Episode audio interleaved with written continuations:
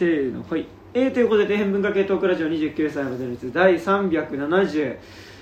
回ということで。はい。はい、えー、2021年もまあ残すところあと？今日入れて？3日。3日。でございますけどね。いやいやいや。何かあったようで何もなかったのか何かあったのか分かりませんが皆さんにとってどんな1年になったでしょうかということですね、えー部長の山田です。どうもカレンチ竹木夏アニメーションですえー、どうもレイトです。あどうも高島です。はい。えーということで、えー本日まあねまあ例年通り2021年映画ランキング会ということでね、はい。えーございますが、うん。というわけで、まあ、ちょっとこれからね今年2021年、えー日本公開および配信開始だった映画の中から、えーそれぞれのベスト10およびワースト3を集計して、えーこの番組全体のこう総評としてのランキングを作っていこうみたいなね、うんうん。とこなんでございますが、えーどうですか今年？なんかランキング、えー皆さんもう作ってきてると思うんですけど。なんかうん。作りつつね今年ながらね振り返ったと思うんですけど。まあこれっていうのがあんまなかった。そうなんですよね。まあ確かに。なんかこう前高島君となんか別の回でも喋ったんですけど、うん。なんか去年でいうテネットパラサイトミッドサマー的なまあなんかとりあえずこれみんな見てるよねっていう、なんかその指針になるような映画っていうのが、今年ってなんかなかったなっていうのがなんかその公開前のテンションとしてはあるけど、はいはい。公開された後にそこまで盛り上がったかっていうとそうでもないみたいな映画すごい多かったんで、まあ007のことですまあ、よね007とか、まあ、デューンとかもさあーそうね。そうなんか公開前はなんかいやビルヌーブではデューンっつったらお前すごいぞってなったけどなんかいざ公開されるとなんか、っていう。ね、うん、とか。そうでなんかあのマーベルも今年そんなになんだろう作品はあったけどなんかザ大盛り上がりっていう感じのも。まあそうそのエンドゲーム級のは別に。まあエンまあドゲーム級はちょっとなんかね言わせ一区切りだから。その新フェーズ始まって立ち上げちょっと時間かかってんなみたいななんか一回冷えたエンジン温めるのにすごい時間かかってんなみたいな感じはねね、なんかやっぱり最初のねあの MCU のなんかやっぱね割ともうだから一昨年とかってさなんかこう、続編って言ってもだからそのキャプテンアメリカだ、うん。アイアンマンだとかって言ってもさ、うん。あはいはいはいあの人ねっていう感じがすごいするキャラクターだし、うん。まあなんかその作品内でのコラボとかもうん。なんか割とこう安定安心して見てるというか、その知ってる人同士がそう。やってるからねだから今回やっぱりこう「シャンチーです」って言われてうん。おー。ははじめまして「エターナルズです」おー。はじめま みたいな。してはじめまして。これからよろしくお願いします。みたいな。なんかこうっていうねなんかいまいちそっち方面でもそんなに盛り上がりがなかったってなるとなんかまあえっと今のところサハルさんとねあのボンクラマグラさんのランキングベストは先に読んでるんですけど、えっと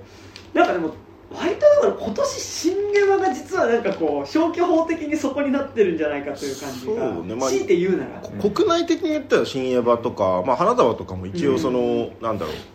映画見てる人だったらまあ割とみんな本当にちゃんと見てる映画のうちの一本になったりとかうん。してる印象でしたけど、なんか結構そういう意味でちょっとこうほ邦画じゃないけどなんかあんまりその今年の指針なんかやっぱ指針っていう時なんか今年のうん。指針になる映画ってあんまり邦画なことってまあなんか天気のことが「シン・ゴジラ」とか、まあまああ、あの年はあったけど、うん。なんかどっちかっていうとやっぱり洋画になりやすい、なんかそうね。今年の映画みたいな話になった時に。なんかでもあんまり今年そういうのがなかったっすね。結果なんかだから新ゲバなのかなっていうのがあるんだけど、うん。でも新ゲバを指針にして今年ってちょっと語りづらい。語りづらい。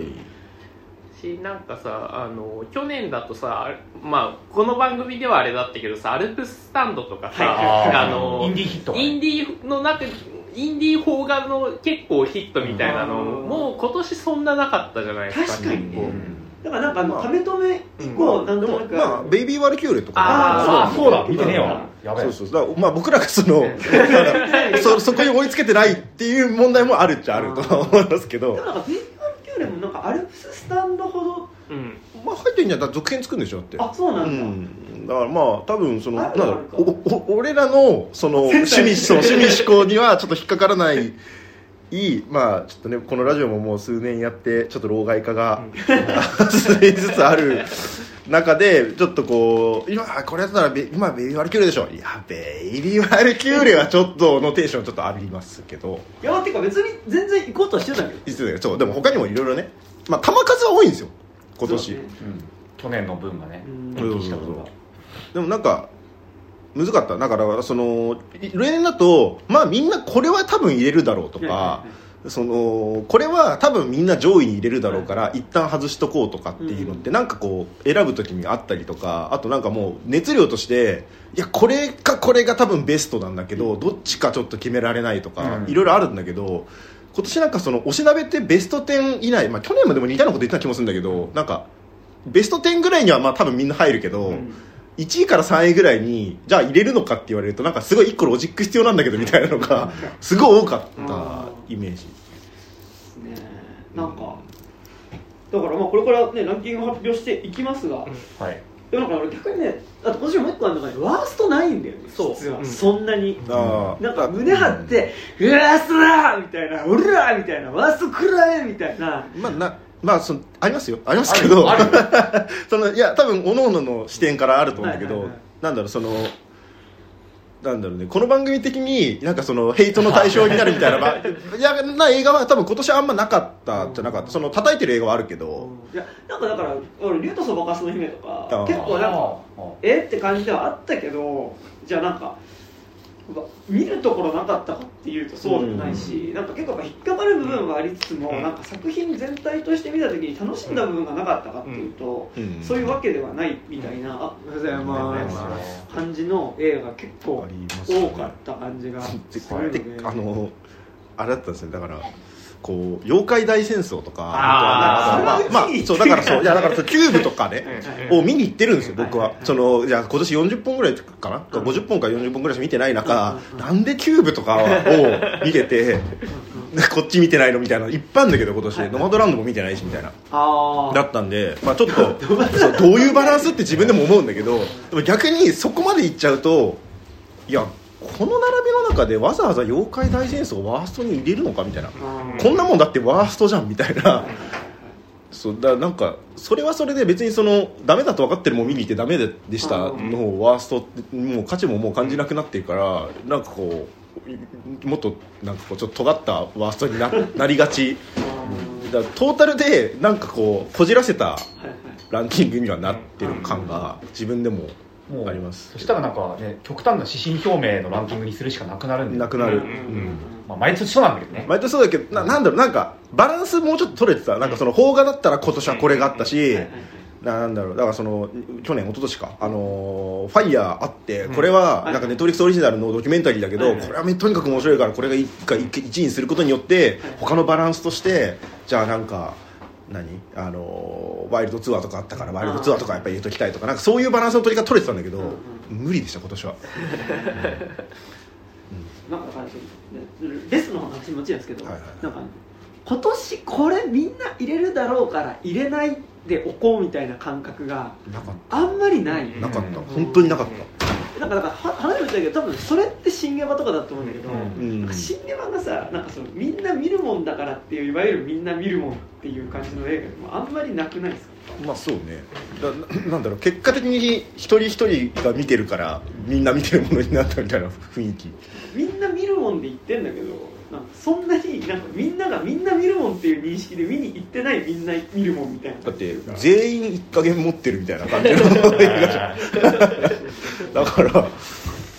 ねその別にああこれは今流行ってるみたいだから一応見に行くか、みたいなテンションで行った人って多分いないでしょほとんど、うん。まあ少なくともその映画のこと喋るような人たちにとっては、まあ、一元さんは少なくともいないですよね。ね。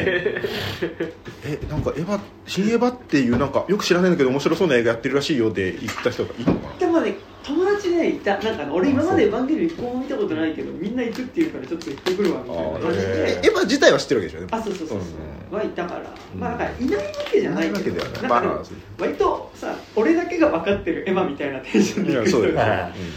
みんな彼氏さんみたいな顔で行くわけでしょ。でもなんか一夜漬けでさ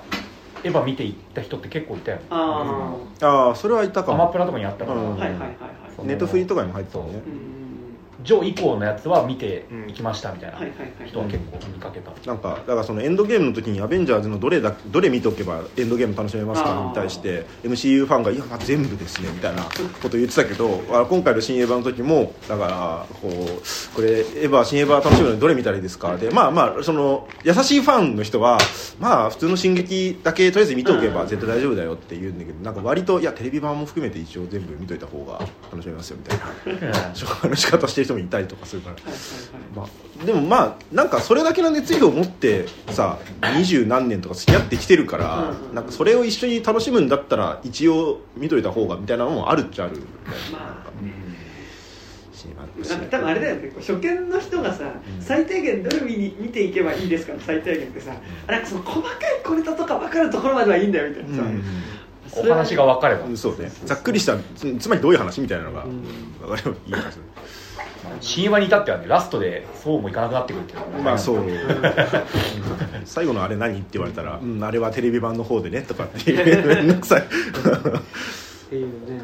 ってなるとなんかやっぱ今年新エヴァだった。のってなると結構前半に固まってるん。ですよね、うん。まあ新エヴァそうね花束がほとなんか俺らとかランキング作ってて、うん。なんか一番人と感想をシェアしたのって新エヴァ花束だったかなとてて、確かに。めちょっと珍しい現象ですよね。なんか割と後半に固まりがちじゃない？なんかその、ねおなんかあこれの話って後半の方すごい盛り上がったなで、やっぱ印象強いから残るし前半の方は確かにあったし、うん。その時すごい盛り上がって喋ったつもりだけど今となってはなんであんなに盛り上がってたのかなみたいな映画も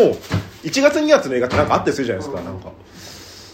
うん、まあ普通にああまあ盛り上がってたよなっていう気持ちにもなるよ。ねしかもそのあとラブコメ的な映画がなんかこれだけなんか割と話題になってるっていう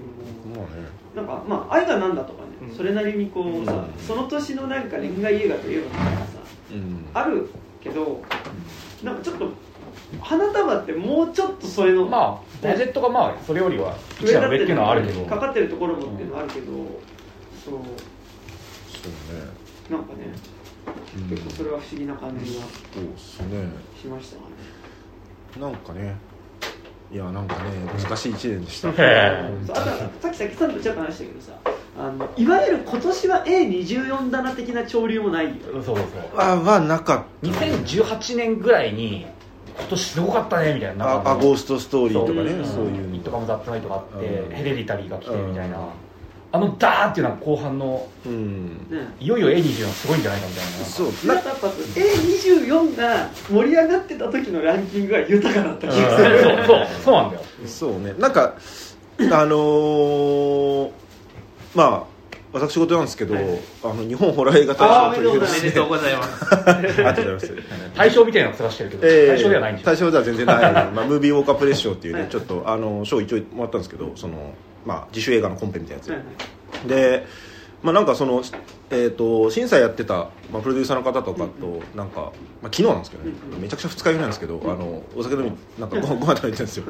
なんかそこで話してたんですけどやっぱなんかこうヘレディタリーぐらいはいの、やったと、まあ、あゴーストストーリーとかの話とかやっぱ出てきて、やっぱなんかそのあの辺の感じっていうのを、なん日本でもこうああいう人がを出したいみたいなのがやっぱ強い。はいはい。宇野これまさがコメントでめちゃくちゃ書いてたもんね。そうそうでもなアリアんかそのスターやね。そうですね。宇野これまささんがねあのおっしゃってました。宇野これまささんがおっしゃってました。あの僕あのトロフィーを宇野これまささんから受け取ったああいいですね。運命の衝突がね。すごいね。あの SNS のあれが全部さ可視化できる世界だった。らああみたいな真ん中にバツマークがあって こいつブロック俺ブロックしてるこいつのことみたいなエディフィールドが。両方 AP フィールド渡そうとした瞬間にガチン。触れ合うことができないいやいいんですよ。ブロンコレマサさんがね、えー言ってましたけどもまあでもなんか他々の人たちもやっぱみんな一様にやっぱ上げるんで、うん。その辺のやつ。であのーただなんかその A24 がめちゃくちゃホットだったっていうのが多分2018年ぐらいあって、そこから3年ぐらい経った時にあの A24 っぽいはい。映画っていうか、うん。なんかもう一つのそういうジャンルになった時にいや言っちゃえばその J ホラーみたいな映画っていうのが最初リング出てきた後にまあ新鮮だったけどそこから34年経ってじゃあ着信ありとか見た時にどれだけ新鮮かって言われたらそうでもないみたいなテンション多分ある。面白いのは面白いけどみたいな。からなんかこうその感じでなんかもう A24 みたいな映画にちょっと慣れ始めてるみたいなうん。のは多分ちょっとあるなとは思って、ただねあの実際の A24 と多分 A 概念としての A24 みたいな映画は結構違ってて、うんまあ、その A24 の中でもだからなんだっけあのビル・マーレーのあれあのあの人のえー、あれの娘えーああソフィア・コッポラ。あソフィア・コッポラの新作。メインストリーム？だなんとかオン・ザ・ロックかオン・ザ・ロックっていうのとかもあれ A24 とかだったしあそうなの。あそうなんだ。なんかそのいわゆるジャンル映画にもうちょっとこうアート映画的な視点を入れたりとか、うん。そのいわゆるこうジャンル映画的な楽しませ方とは違うもうちょっとアート映画方向の、えっと、思考を目指していくみたいなのが多分今言ってる A24 っぽさだと思うんですけど、うん。でも実際の A24 は別にそうではない。その、ん A24 制作作品って言った時になんかもうちょっとそのまあいわゆるミニシアターっぽい作品っていうかなんかその割とジャンル映画とアート映画で言ったらやっぱアート映画っぽい作品が多い制作会社ぐらいなことだと思うから、まあ、中中間なんだよねでもただその同時にいわゆる多分今 A24 っぽいって話をした時になんかそういうちょっとアート映画として尖ってる感じのジャンル映画っていうのが多分今感覚としてあると思うんですけど、うん。それは多分割と特に日本でなのか分かんないけど、A24 が認知された時に出てきた作品がそういうのが多かったからっていうことではあると思う、うんうんまあ、あとだから同時にだとやっぱ90年代感というか 80s 感90年代感みたいな感覚っていうのをなんかこうがを取る監督が多い。まあちょうどだから世代的にちょっと若い世代のそ監督が多い、ね、絶妙にちょっとこうタランティーノとかの次らへんの感覚っていうか、引用する映画が「ターミネーター2」だったりするみたいなね感覚っていう。なんだっけ？あれだ。キルビレーレジだ。あれはでもロン・ハワードだからあれだけど。ミッドミッドナインティーズ。ミッドナインティーズね。だからなんかそのうんタランティーノが映画サンプリング世代いわゆるスクリーンからで原体験だった。そうだねセなんかセブンティーズの感じっていう。ドライブインシアターとか、なんかそういうのが原体験だったのに対してなんかもうちょっと VHS だったりなんかケーブルテレビで映画見るみたいなのが結構原体験の世代みたいな感覚も同時にあっねたりするかなっていうのは、いや A24 でいうとさ今年ライトハウスがあったんだけど、うん。はいはいそうだね。ライトハウスね俺なんかやっぱね公開時期がすげえ遅れちゃったなって感じがすげえあって、うん。なんかそのあうんうん2000うん。本国と同じぐらい2018か19年ぐらい、19年か。な19年かうん。本国公開なんだけど、あの時に見れてたらなんかもっとなんかそのねポストポストっつったらおかしいけど、なんかそのヘレディタリーとかの流れで、うわまたやばいの来たなみたいになんか、うんもっと俺慣れてた気がするんだけど、ちょちょっと間空きすぎたせいで、なんかああいうテンションのものに慣れてきてる感じはある、だからなんかその昨日一昨日かあのカイカイロのね上映をやってる黒沢清監督とその清水隆監督のこの2人が対談する対談っていうかまあトークショーみたいな好きで見たんですよ。であのその時になんかその自分のその回路を表して黒沢清監督がそのなんかね要はそのなんでこれが海外で受けたかっていうとその時点でその2001年とかの時点でカンヌでとか行って、あのーホラー映画、まあ、いわゆるジャンル映画とそのちょっとアート映画っぽいものっていうかね作家性のある強いものみたいなのを両方やってる監督っていうのが、あのーまあ基本もうあのクロネンバーグぐらいしかいなかったみたいな言い方をしてたあそうそうね。はいはいはいそうそう。でだからそういう人がすごく稀有だったから、まあ、すごく注目もされたし、あのそれで話題にもなったのがカイロだったんだけど、あのまあ、今はでも結構そういう人がどんどん増えてきてるっていうような話をしててあまあでもそれは確かにそうかもみたいな。そのカイロ以前にカイロ的なバランスの人はそんなに確かにいないかみたいなのはうん。思ったよなんかでもだから、ね、逆にでも A24 っぽいって結構雑な国かもなってちょっと今ちょっと話して思って、うん。なんかだからそれ多分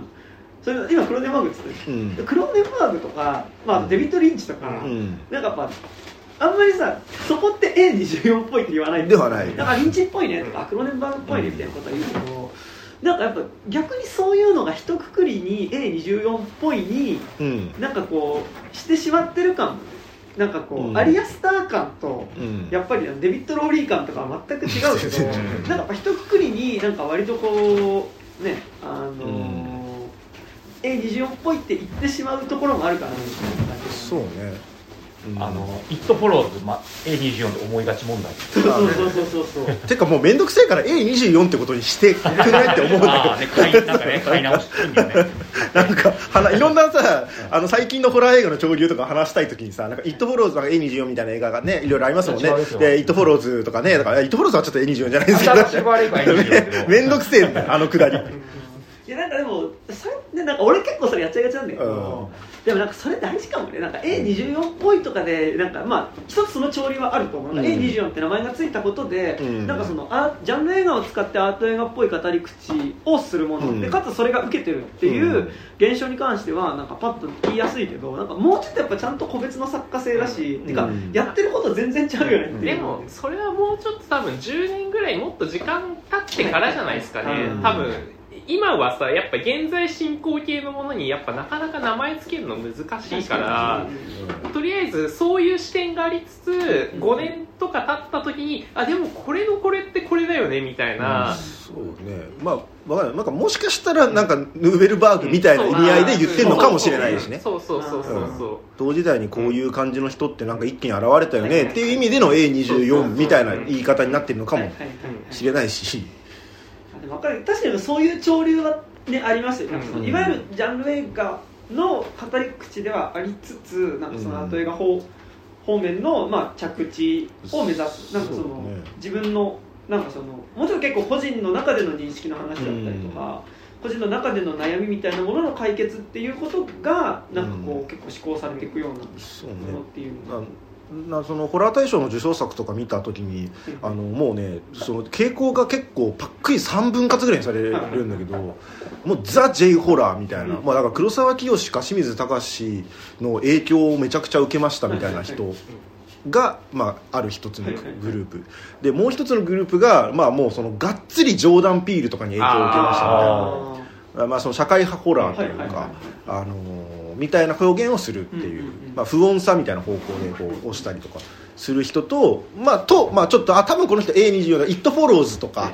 まあ、そういうの好きなんだなみたいな。だから最近のモードで言うと、まあ、これ別にあの、えー、とエンジョンじゃないけど、えー、とエンジョンじゃないけどだからそのあいやじゃなくてあの要はそのほらマリグナントとかさあー。あのああいうのあったじゃないですか。なんかこう要はそのちょっとジャーロ映画を、まあ、ラストナイティン奏法とかそういうあの今ちょっとこうオマージュするのがなんかしらかたまたま作品重なったっていうのもあるけど、うん。なんかこうさあのおしゃれみたいな雰囲気ちょっとあるのとかをえ日本ホラー映画大賞でジャーロ映画やってる人がいるジャーロ映画っぽい照明っていうかね。ピカーみたいな。でなんかその赤とか青とかちょっとこう過激な照明にする人とかいたりとかまあなんかこうちょっとこういくつかの分類が、ん。まあ、できる感じになっててななんかこうあまあ多分そ今まさにだからブラムハウスっぽいものか、はいはい A24 っぽいものか、まあもうそのちょっと旧来然とした J ホラーっぽいものか、なんだなって思いながら見る、まあまあ、ホラー映画に関して言えばですけど、うん、でもねそれでも結構こなんか毎年なんかってかなんだろう。俺らが見に行く傾向がそこだからっていうのはあるかもしれないけど。結構なんかやっぱホラー映画とかジャンル映画は割とやっぱりこういう語り口っていうのは新しいものは結構いくつかあった気がしていて、うん。まあ、だから変更とかね、うんうん。あああそうね。そうそう、う。ん。変更あったりとか。そうね。あれが日本でもなくアメリカでもなく、そう。台湾から出てるっていうのは、あれすごいですよそう。ねだしなんか台湾から出てくるのがうん。結構やっぱ分かる、まあ、うん。まあ実際多分台湾の時代背景とかを共有してるからこそ作れる話だとは思うし、そうね。そう。でとかで変更がありなんだったらこういうアプローチもって考えられるなんかその出発点になりそうな表現だったりも結構したんで。っていうのがね。うん。その後まあキャンディーマンだったりとか、うんあと、まあ、煽られだったりとかね、うんなんかその、う社会問題みたいなことを割とかなりがっつり入れつつジャンル映画やるみたいな。うん。なんか去年の「透明人間」とかそうね。の、うんだから結構、まあ、かもうちょっと前からあるかもしれないけど結構なんかそういう感じのジャンル映画、なんかそれは多分社会の側の要請からそういうのが入ってるって可能性めちゃくちゃあるけど、確かにね今年軸で見るとしたらそれだよね豊か豊かだったのって、うん。結局それで一番盛り上がるじゃんあのエターナルズとかもさ、そう、うん。あとは見れてないけどプロミシング・ヤング・ウーマンとか、はいはいはい。まあ大枠で言うと多分その、うん。社会派要素も入れつつのなんかジャンル映画みたいなことだとは思うし、そうそうそうそう。ねそうっていうのがねなんかこまあそうね。ナイチンゲールとかね。ああ去確かに。うん。まあ例年確かに、まあ、ここ数年だからどんどん増えていってはいるうん。し、まあ、あある程度増えてるってことは当たってるっていうことになるはずなんで、まあ健全っちゃ健全だとは思うんですけど、なん。かそれがどうってわけじゃないけど結構 A24 周りがもうちょっと個人の話だったのに対してうん。着地点が。その個人の中の悩みだったりとか、まあなんかその葛藤みたいなものを描いてたのがなんかもうちょっとなんか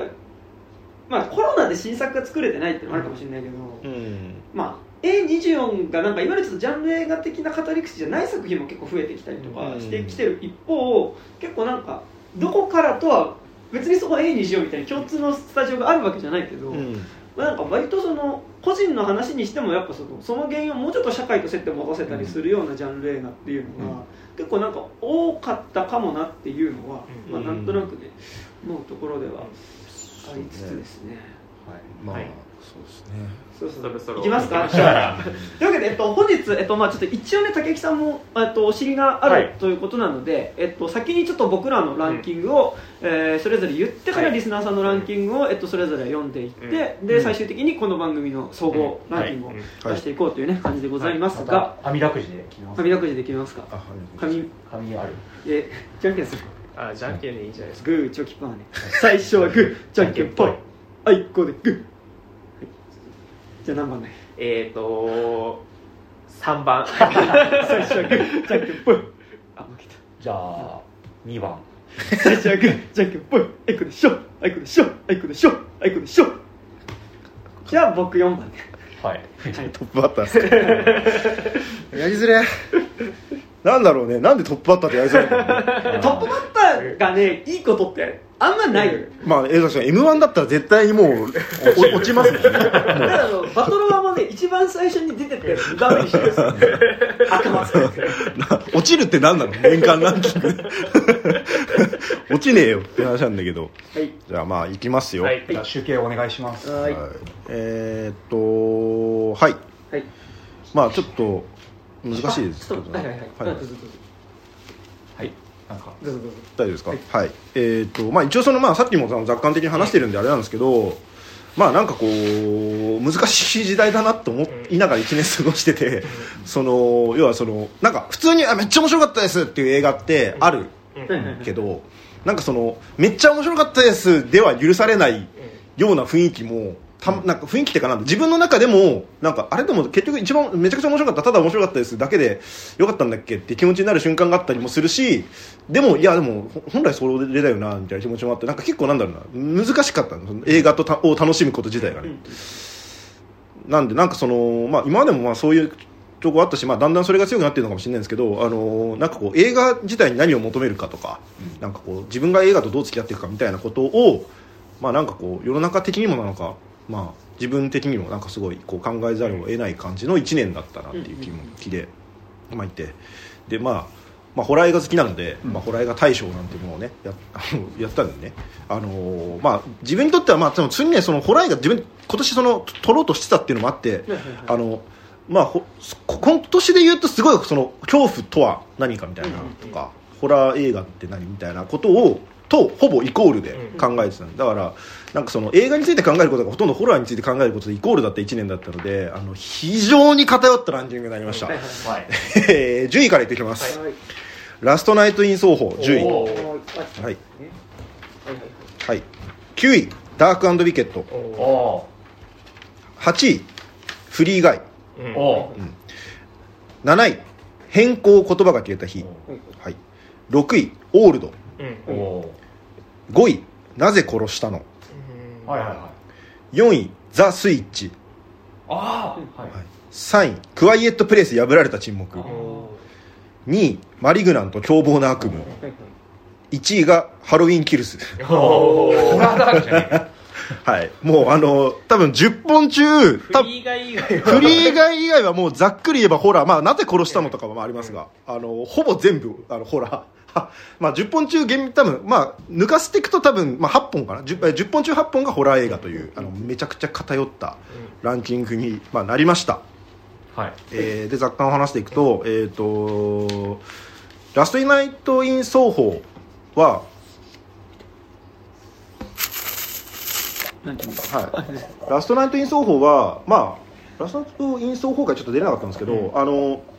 まあなんかその世間で今いろいろ言われてるのもまあ知ってるし、まあ確かにいろいろ難しいバランスの映画だよねというか、まあそこ突っ込んでいくんだとすると結構大変だよねっていう、そのジャンル映画的にそのまあなんだその時代の要請というかその時代的に考えざるを得ないとか向き合わざるを得ない題材うん。であることもまあありつつ、まあとはいえ向き合っていく時の難しさってあるよね、ん。もまあわかる。うんうん。中でまあでもまあ僕はなんか普通にいや全然これで良かったと思うんですけどね。っていうバランスで普通に見見れたし、あのあなんだろうな。えーなんかそのパッケージングとか全体のなんかバランス感とか含めて、まあ、その普通になんか劇場に若い人たちが結構詰めかけてあのこういう映画を見てその根っこにあるものは結構こうマニアックな昔のホラー映画だったりとかもしつつでもなんかまあおしゃれだったりとか面白いものとして普通に見れるバランスで撮るって、まあ、エドガー・ライト、まあ、エドガー・ライト自体は別にそんなに思い入れある監督では正直ないんですけど実は。でもまあなんかあ今年なんか別にラストナイト・イン奏法みたいな映画ちゃんと作れられられてるってことはなんかこう良かったなっていう個人的には思いあのーうんあとまあその普通にそのテーマ的な部分の扱いに関しても、まあ、世の中でいろいろ言われてること自体は知ってるけど僕は別にこれで良かったと思いますっていう。ララストも？ラストも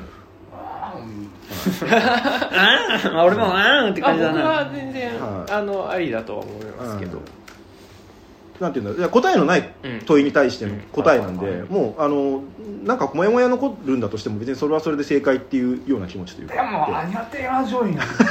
にゃんちゅうニャンチュー。アニア・テイラー・ジョイが好きなニャンチュー出てきた。アニャ・テイラー・ジョイなのにっていうさうんねねニャンチューあ俺はいまだにあの人はアニャ・テイラー・ジョイじゃないとは思ってますけど違う人。まあ違う人だしね。いやまあそうなんだけど。本当に違うんじゃないかってちょっと思ってる俺はまあまあまあ。なはいはいっていう感じです、はいはいはい。えー、9位ダークウィケッド見ははい。ね俺もあれ見てからね野菜切れなくなっちゃっあー。わかりやすい影響。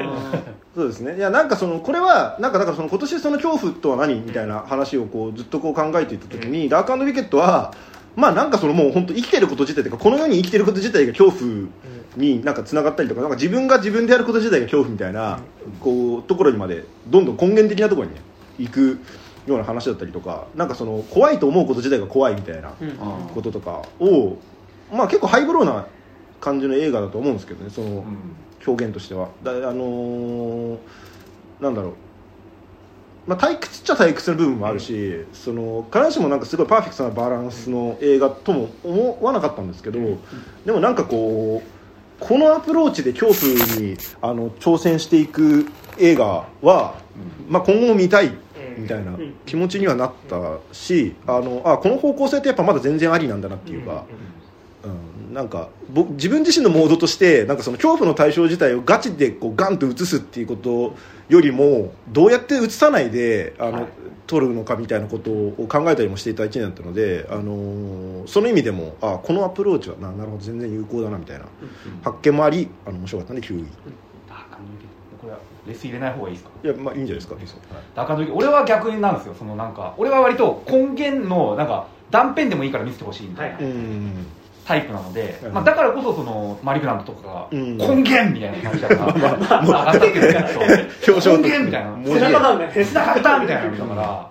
割と俺ダークアンドウィケットはなんかそのあのバードフォックスとか、あのうんイットカムザットナイト見た時のようないやまあうん。なんか結構 J ホラー的なアプローチででも悪魔をやるってことだと思うから、うん。なんかだから怖いっていうか邪悪なものがいるっていう感覚は、うん。やっぱりなんかねダークウィケットとマリグラントと比べた時にダークウィケットの方があなんか邪悪なものに触れてるなって感じは、うんそうそう。っすねとだから俺結構エクストリームにやるとこれコクソンなんだろうなあーって思っちゃう確かに。そうん。そうね。なんかもっとフィジカルに攻めてくるとコクソンになるんだけど、うん。ね、なんかでもねあのやっぱこうアメリカとかのホラーを見てるとなんかこう「えー」みたいな。うん。えーみたいな。こうなんかヤギが鳴いてるだけで怖いからさ なんかこうあの牛がいるだけで怖いみたいなね、なんかそれはウィッチとか見た時とか思ったけど、ん。なんかやっぱあのどう家畜が怖いみたいな感覚とかって、うんなんか多分日本人だと多分普段暮らしてる時になんかこう触れづらい恐怖の源泉だけどなんかでもそのなんか感じがめっちゃあるなっていうのは結構ダークビケットしてて、うんそうね。まあ、日本でやったらまあ猫とか犬とかまあぐらいしかいない、まあまあ僕その地元北海道に帰ればまあ牛とかいますけど、そうね。ななんかあまあああなんかなんだろうな。なんかあのこの方向性は多分まだ掘れるぞみたいな感じにちょっとなった、やっぱね野菜切るのがね 本当に怖くて。あれね本当に起きてほしくないことをね、うん。めちゃくちゃ起きますよね。いやだからあこれつやるだろううん。なやるだろうなって思ってさ。ああやっぱりみたいな。あれ結構だ段階踏んでやってるえだからさマリグナントのさ最初のあのさ夜のシーンにさ、うん。あの何？台所のさあのフードプロフェッサーだかさなんか野菜を砕くなんか生ゴミ処理機だかなんかのあれ回ねアップするとこでうわ起きるんじゃないかっつったら起きなかった、うん。けどダーカーのウィケットではちゃんと起きるで でもなんかなんかあのお母さんの狂い方みたいなのは結構なんかでもこう間接的にヘレディタリー的な感じというか、うん。ねなんかそうね。塩味が薄かったでしょうがみたいな。え ななんでなんでこんなことやったこの人みたいな。そうね。あとやっぱなんかおばあちゃんの指と食い物っていうのでやっぱクリシャっていう映画がああってクリシャね。なかった、うん。クリシャとやっぱダークウィケットはおばあちゃんの指がああっていうケースクリシャもでもなんか実はダークウィケットと結構近いかもね、うん。なんかそのそう。ほ本質的に自分の中にあるこう人と関わった時に傷つけあ家族同士だけど傷つけ合ってしまうことみたいな。なんかやっぱ家に帰るのが怖いみたいな、ううん。映画って意味ではね。クリシャ A20 だっけどえー、あどうだったかな？ちょっと思い出せないですけど、ね。あのグッチーズフリースクールが配給して、うん。って感じです、うん。うん。え24だったちょっと調べるはい。はいでした。はい、はい。で8位フリーガイ。まあこれはもうなんか本当ただただ本当に素直にこんなに面白くてこんなによくできた映画作れるんだみたいな、だだしまあまあまあその物語のテーマ的にもなんだろう。こうもうすごい広い層に対してすごいポジティブなメッセージを発信する映画で、あのなんだったらポジティブって意味で言えばそのディズニーが20世紀フォックスを買収しましたって言われた時にいやまたディズニーがそんな余計なことしてねって思っていた気持ちをあフリーガイみたいな映画を20世紀フォックスが作りましたって言った時にあのそこにこれできるんだみたいなネタをあのあディズニーが全部コンテンツ抱えるってこういうことなんだみたいなネタが入ってきたりとかそういうあたりも含めてあこれはまあすごいもんなあっていうでしたもう本当にただただ面白かった。あのーまあこれ監督ショーン・レヴィって人はあのストレンジャーシングスとかの、ね、監督とかっていう人ですけどあの監督っていうかまあエピソード監督ねとプロデューサーやってる人ですけどあの、まあ、昔だったらリアルスティールとか、あのまあ、あとあれですよねナイトミュージアムとかねやってる人でまああの本当コメディ映画撮らせてしかもコメディ映画の中になんかちゃんとこう感情移入すごくしできるドラマ性みたいなの持たせるのがすごいうまい人でもうあのいや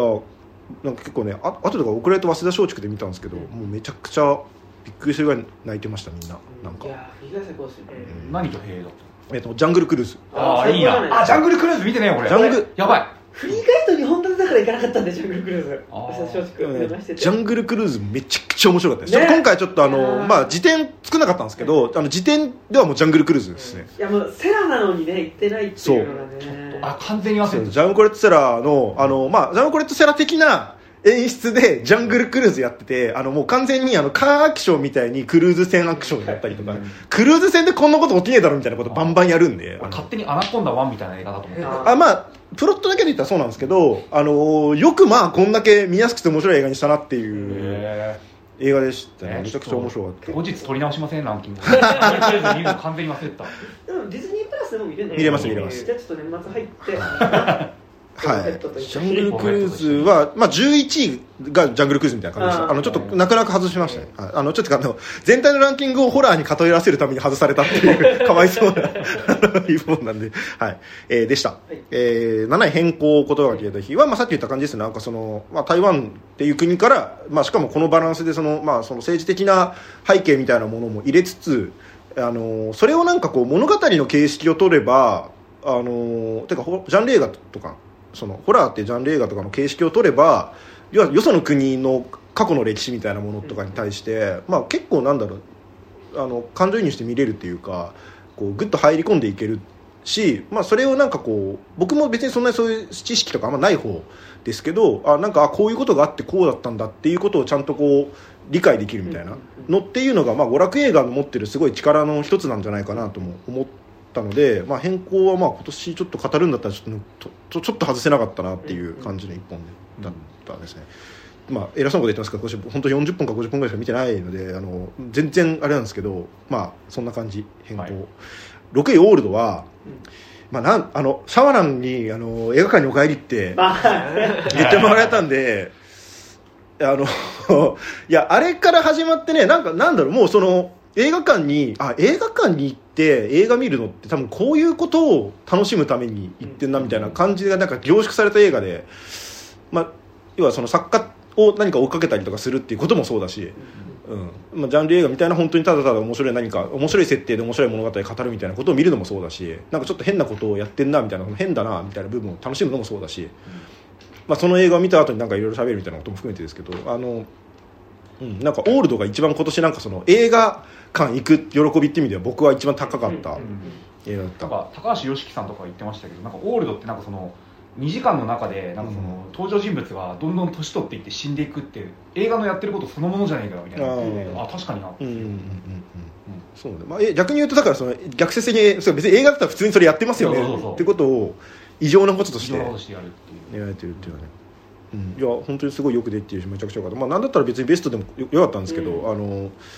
まあ、ある意味だから今年そのみんなもえある程度入れるだろうからベストからも外されたっていうわけで言うんだったらまあオールドだったかもしれない、うん。入れてんじゃないか。よいやだからそのベスト1位とかねあ1位。そういうこうトップの方に入らないっていうの。は、えー5位なぜ殺したのはあのまあなんか多分話す機会がほとんどなかったんですけど、まあ、なんなんか折に触れてなんか喋ったりとかしてるんですけど、あの、まあ、ネットフリックスのドキュメンタリーで、あの、娘が殺されてしまったお母さん、で、ちょっと治安の悪い地域に住んでるお母さんが娘殺されちゃったんで、その娘を捜査が打ち切られてしまって、あの、見つかんない犯人が。ので、えー、と SNS、まあ、当時まだミクシーとかすらないみたいな時代に、あのー SNS を使って、えー娘のなりすましアカウントを作りお母さんが、で、あのーその娘のアカウントを使ってあのじ、まあ、めちゃくちゃ美人だったのであのバンバンこう男たちが寄ってくるんだけどその人たちをあのいろいろこう操作していってで最終的にその娘の復讐をお母さんがしようとするっていう、まあ、あのスリー・ビルボードみたいな話が本当にあった。っていうのを、あのドキュメンタリーで追っかけててここのお母さんが、まあ、マジであのツリービルボードの人みたいな、本当人だったのであのこんな人本当にいるんだって面白さ。とあとあのこれもねあのドイラジかなんかのメールで送ってみたあ話したんですけどあの、えっと冒頭でその事件のあらましを説明するときにあの街の俯瞰図をこうちょっとミニチュアで作ってて、その街の俯瞰図に車のミニチュアとかそういうのを置いて人のミニチュアとか置いてこの事件の時はこうこうこうでここに車があってここからこういうふうに人が出てきてここで撃たれたんですみたいな話をするんだけどそれがなんか人が語る時にそれを自分で動かさせてるんですよね。その体験者とか操作してた人が。なんかそれによってなんかそのその人の脳内で再生される事件みたいなものっていうのがなんかこう可視化されるっていうあんまりなんか人の脳内でフラッシュバックされてるものってなかなか映せないと思うんですけどなんかそれをこうちょっと面白い試みとしてやってるなっていうところが面白くてなんかまあ全体的になんかそのネットフリックスでたまたま拾った映画面白かったっていうのはなんかこうあの年に1本ぐらいはなんかそういうのがあってほしい感じもあり、まあ、最近あんまないんですけどね、あのまあ、これが唯一その感じだったので、まあ、よかったです、はい。えー、4位「ザ・スイッチ」あもうすごいめちゃくちゃマジで別に別にこれがベストでいいんですけど あのめちゃくちゃ最高でしたね。本当に面白かった。あのい今要はそのジャンル映画でまだまだ新しいことってのは可能だみたいな可能性も感じるし、あのーまあば、全体のキャラクターのバランス感とか配置の仕方とかも、あのーまあ、いちゃんと現代の映画のバランス感だなと思思いましたし、うん。あのーまあ、ザ・スイッチみたいなことを当たり前にできれば、まあ、あのまだまだいくらでもあの面白い映画って作れるんだろうなっていう感じの映画だったんであのザ・スイッチはもう4位、えー3位が「クワイエット・プレイス」やわれた沈黙うん。ななんですかね。そのジャンル映画あの僕前作そんな好きじゃないんですよ、だから多分この番組でもやったと思うんですけど、あのそこまで好きじゃなかったんだけどあの要はそのジャンル映画のしかもまあ一発ネタみたいな話を続編やります。ってもうそのなんだろう偏見がただことじゃないっていうか、先入観がもうちょっととんでもないことになっていてもう絶対にそんなに大したものは生まれないんじゃないかみたいな、中でまあでも全然なんかそのすごいはこう歯を食いしばってというかあの一作目を丸々前振りに使って、あれがあったからこの話ができますみたいな、あの話にちゃんと知っていて逆に言うともうこれ一本見るとあの1作目がなんでああいうバランスの映画になるかみたいなのは、まあ、ちょっと理解できるというか遡って評価上げたくなるぐらい、あのーちょっとラストの切れ味がちょっとすごいことになってたので、あこれを続編ものでこんな風にやるっていうことができるんだなみたいな。なんか続編を作ってる時になんかちょっとネガティブに考えがちだけど、まあ、全然いいこともあるんだっていうのであの続編豊作だったかもしれないですね。かもしれないですねドントブリーズ2と。かドントブリーズあうんドントブリーズね見てないんだけど。ドントブリーズ2もめちゃくちゃ良かった。あそうなんだ。見てないんだ。見えてない。あまあ、あとレザレクションとかね、ああマトリックスねそれもね見れてないんですよ。その私はその年末にかけての映画はもうほとんど追えないまま今回を迎えてるので、マトリックスもちょっと見てないんですけど。あクワイエットプレイス2はやっぱなんか俺別に見終わった後そんなテンション高高かったわけじゃないんだけど、うん。なんかその90分ので語るなんか語られた続編映画としてなんか後年なんか地味に評価されていく、うん。まあ、なんかわかんない。けどめちゃくちゃ適当なこと言うけどなんかこうエクトシエクソシスト2とかなんかそういう感じでそうやさみたいななんかいい2といえばうん。クワイエットプレイス2って割と終作だったんじゃね？って後年語られそうな気はマジでする、うん。あのラストのなんかカットバックの凄さとか、うん。はいはいあれがねあの本当に。ザーンって終わる感じとか、うん。ザーンってあそこまでザーンって終わる映画今ないじゃないですか。そうね。まあ、あれが一番気持ちいいんだけどね、うんね、あのままあエンドクレジットとかもうなしであのオープニングクレジットで全部名前出し終わった後うん。に最後こうシューってドーンって入れて終わいやシューじゃダメなんだよ。あれは続いていく途中で終わるからいいわけであって、まあね。でエンドハートなっていやじゃなくてシャマランの少年時代に撮ったはい。みたいな、まあ俺はね毎回思うけどあのクワイトプレイスこれ1のネタバレしますけどあの補聴器の音を増幅させるっていうなんかあれがいまいち納得できないっていうまあそれはねそれはねあそこに集約させすぎなんじゃないかいくらなんでもみたいななんか感じはありますけど、まあまあまあ無敵装置ね、補聴器もそうしうんあとさ地味にさ俺クワイエットプレイスってさなんか俺デイワンものとしてなんかデイワンが映ってたじゃん、あの、うん。うんああいう事態事件が起こってねそうそうそう。ああいうなんかこう不穏な何かが始まるぞっていうフェチだから、うん、10分ぐらいしかないけどデイワンは、うん。両者は。冒頭のね。そこだけでかなりうん元取ったな。とやっ思ってぱデイワンいいよね。いやデイワンいいんだよ。デイワンいいよデイワンとラストデイまあそのドントルックアップにおけるラスト5分とか、だから新感染のさやっぱ冒頭もさ、まああれは実はデイ2だったって話だけど、うん。でやっぱあれのデイワン感いいよね、うん。そうそうそう。まあこれからもうドンって始まるみたいな、なんかさあの明らかにやばいこと起きそうなんだけどなんか日常の延長にあるからなんか落ちてきてない？うん。とりあえずちょっと帰るか。なんかさ震災の時とかもそうじゃん。なんかこう、うん。うわーとはならずにさなんかこう、なんか大変だね。えどうする？みたいな、ちょっと電話した方がいいんじゃないかな。んかあの嫌なざわつきみたいなうのん。が一番怖いと俺は思ってるから、はいはいはい。いやなんかやっぱそのねデイワンをどう描くかっていうのありますよね、うん。クワイエットプレイス2デイワンは。よかったですね。そうですね、うん。まあ、最初と最後のね切れ味がめちゃくちゃみんなねどどう対処したらいいか分かってないからねしかもデイワンって、ん。そうそうね。大大 ラジオでは絶対伝わらない今手話。手話でねだいぶやってるね。ニヤニヤしながらいやあれいいなって。あれ俺もなんかここぞって時に使いたい。ないよ。その日常生活で 飛び込めって言わなきゃいけなくなる瞬間ないから、えー、はい。で2位がマリグラント両方なんだけど、まあ、いこれはや最高ですね。あれはもう本当にただただあのささありがとうっていうあの面白かったです。あのもうこんなに本当にただ面白いだけの映画をを作るってもう難しい時代にどんどんなってる中であのこ これをぶち込んでくるジェームズ・ワンって本当に立派だなって思いました、えーまあ、マリグラントはマリグラント会はやってないか。えっ、とやってないあれだこの間ガラスの塔の殺人の時に最後にちょっとまあ、もう本当に面白い映画なんであの、全員見てくださいって感じですえー、ああとあれかドイラジのマリグラント会みたいなのやってたんです。でそこでなんか呼ばれて行きましたなんか、はい。なんであもしよかったらそこで喋ったこととか聞いてください。あの面白かったですめちゃくちゃ、えー、で1位はハロウィンキルズ、これはマジであの自分で言うのもなんですけどあえてです ね。ランキングってやっぱそういうもんですよ。えーもうああえて。自己表現ですか？ら、ええ。ランキングは。あえてとしか言いようがないですね。だからこのじゃあハロウィンキルズがじゃあなんかオールドとか、マリグナントよりなんか立派な映画なのかって言われると、別にそんなことはないとも思うし、あのななんですかね。なんかこうあるんだけどただ。僕その前作の、えっとデビッド・ゴードン・グリーン監督のあのハロウィンに関してはそこまでは評価しない、まあ、面白いとは思うけど、あの要はそのカーペンター版のハロウィンに対して、あのあれはなんかこうもっとこうちょっとゴースト的なというか、あのちゃんとした肉体を持ってる殺人鬼だけどでもそれ以上の何かに見える表現みたいなのをいっぱいしてた中でなんかもう普通にただただフィジカル的に超強いターミネーターみたいな怖さなんですっていうのはちょっと全然別物だよねっていうので、まあ、そこはちょっとどうなのっていうあったんですがあのハロウィン・キルズは、まあ、相変わらずではあるんですよね。その、まあ、ターミネーターよりターミネーターしてるんですけどあのもう半端じゃない量を殺すで、まあ、それ自体はまあその、まあ、だんだんなんかそれがあまりにもそれが繰り返されていくとあのあまあなんかもうその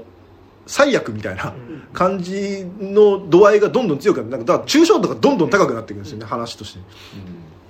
であのーお話的に要はそのスラッシャー映画の続編をやるっていうのはさっきの「クワイエットプレス」とかもそうなんですけどなんかそのジャンル映画でスラしかもスラッシャー映画っていうもうものすごく型のはっきりした映画の続編をやるってなった時の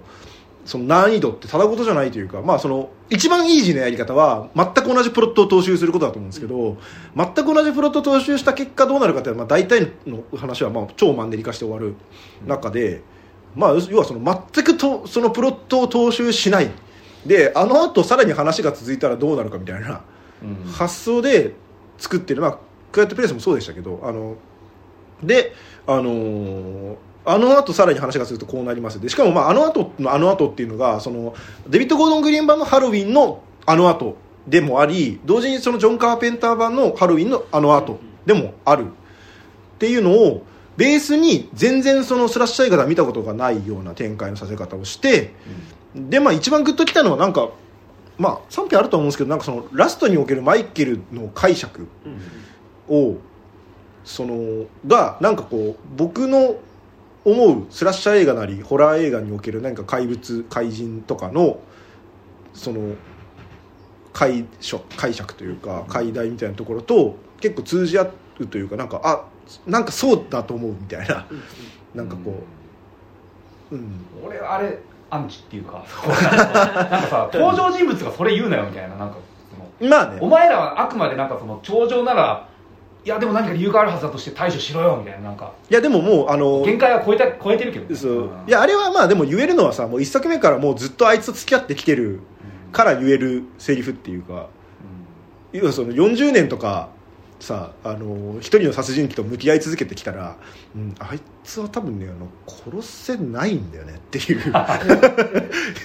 言っちゃうんだみたいな、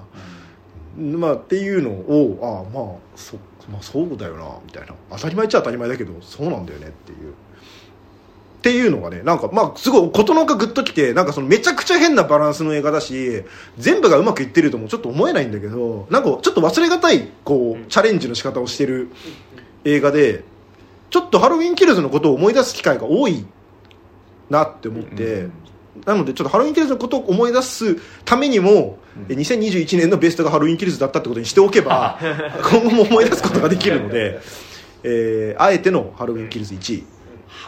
いやハロウィンってやっぱさタイトルシーンの切れ味がさ、うん。何そのまあ、スター・ウォーズのジャーンみたいなもんだと思うんですよ、俺。で前作のデビッド・ゴードン・グリーン版ハロウィン1はすごかったんですよそこが、うん。あの精神病院。のなんか謎のうん。すごい抽象画みたいなさ何庭にうん。開けた庭にさなんかこう鎖でつながれたうん。囚人たちがいてその一人がマイケルだろっつって、うん。後ろ向きのおじいさん超大男のおじいさんの背中に向かって「おいマイケル!」みたいななんかおいこっち向けよ!マイケル!おいこっち向け!っ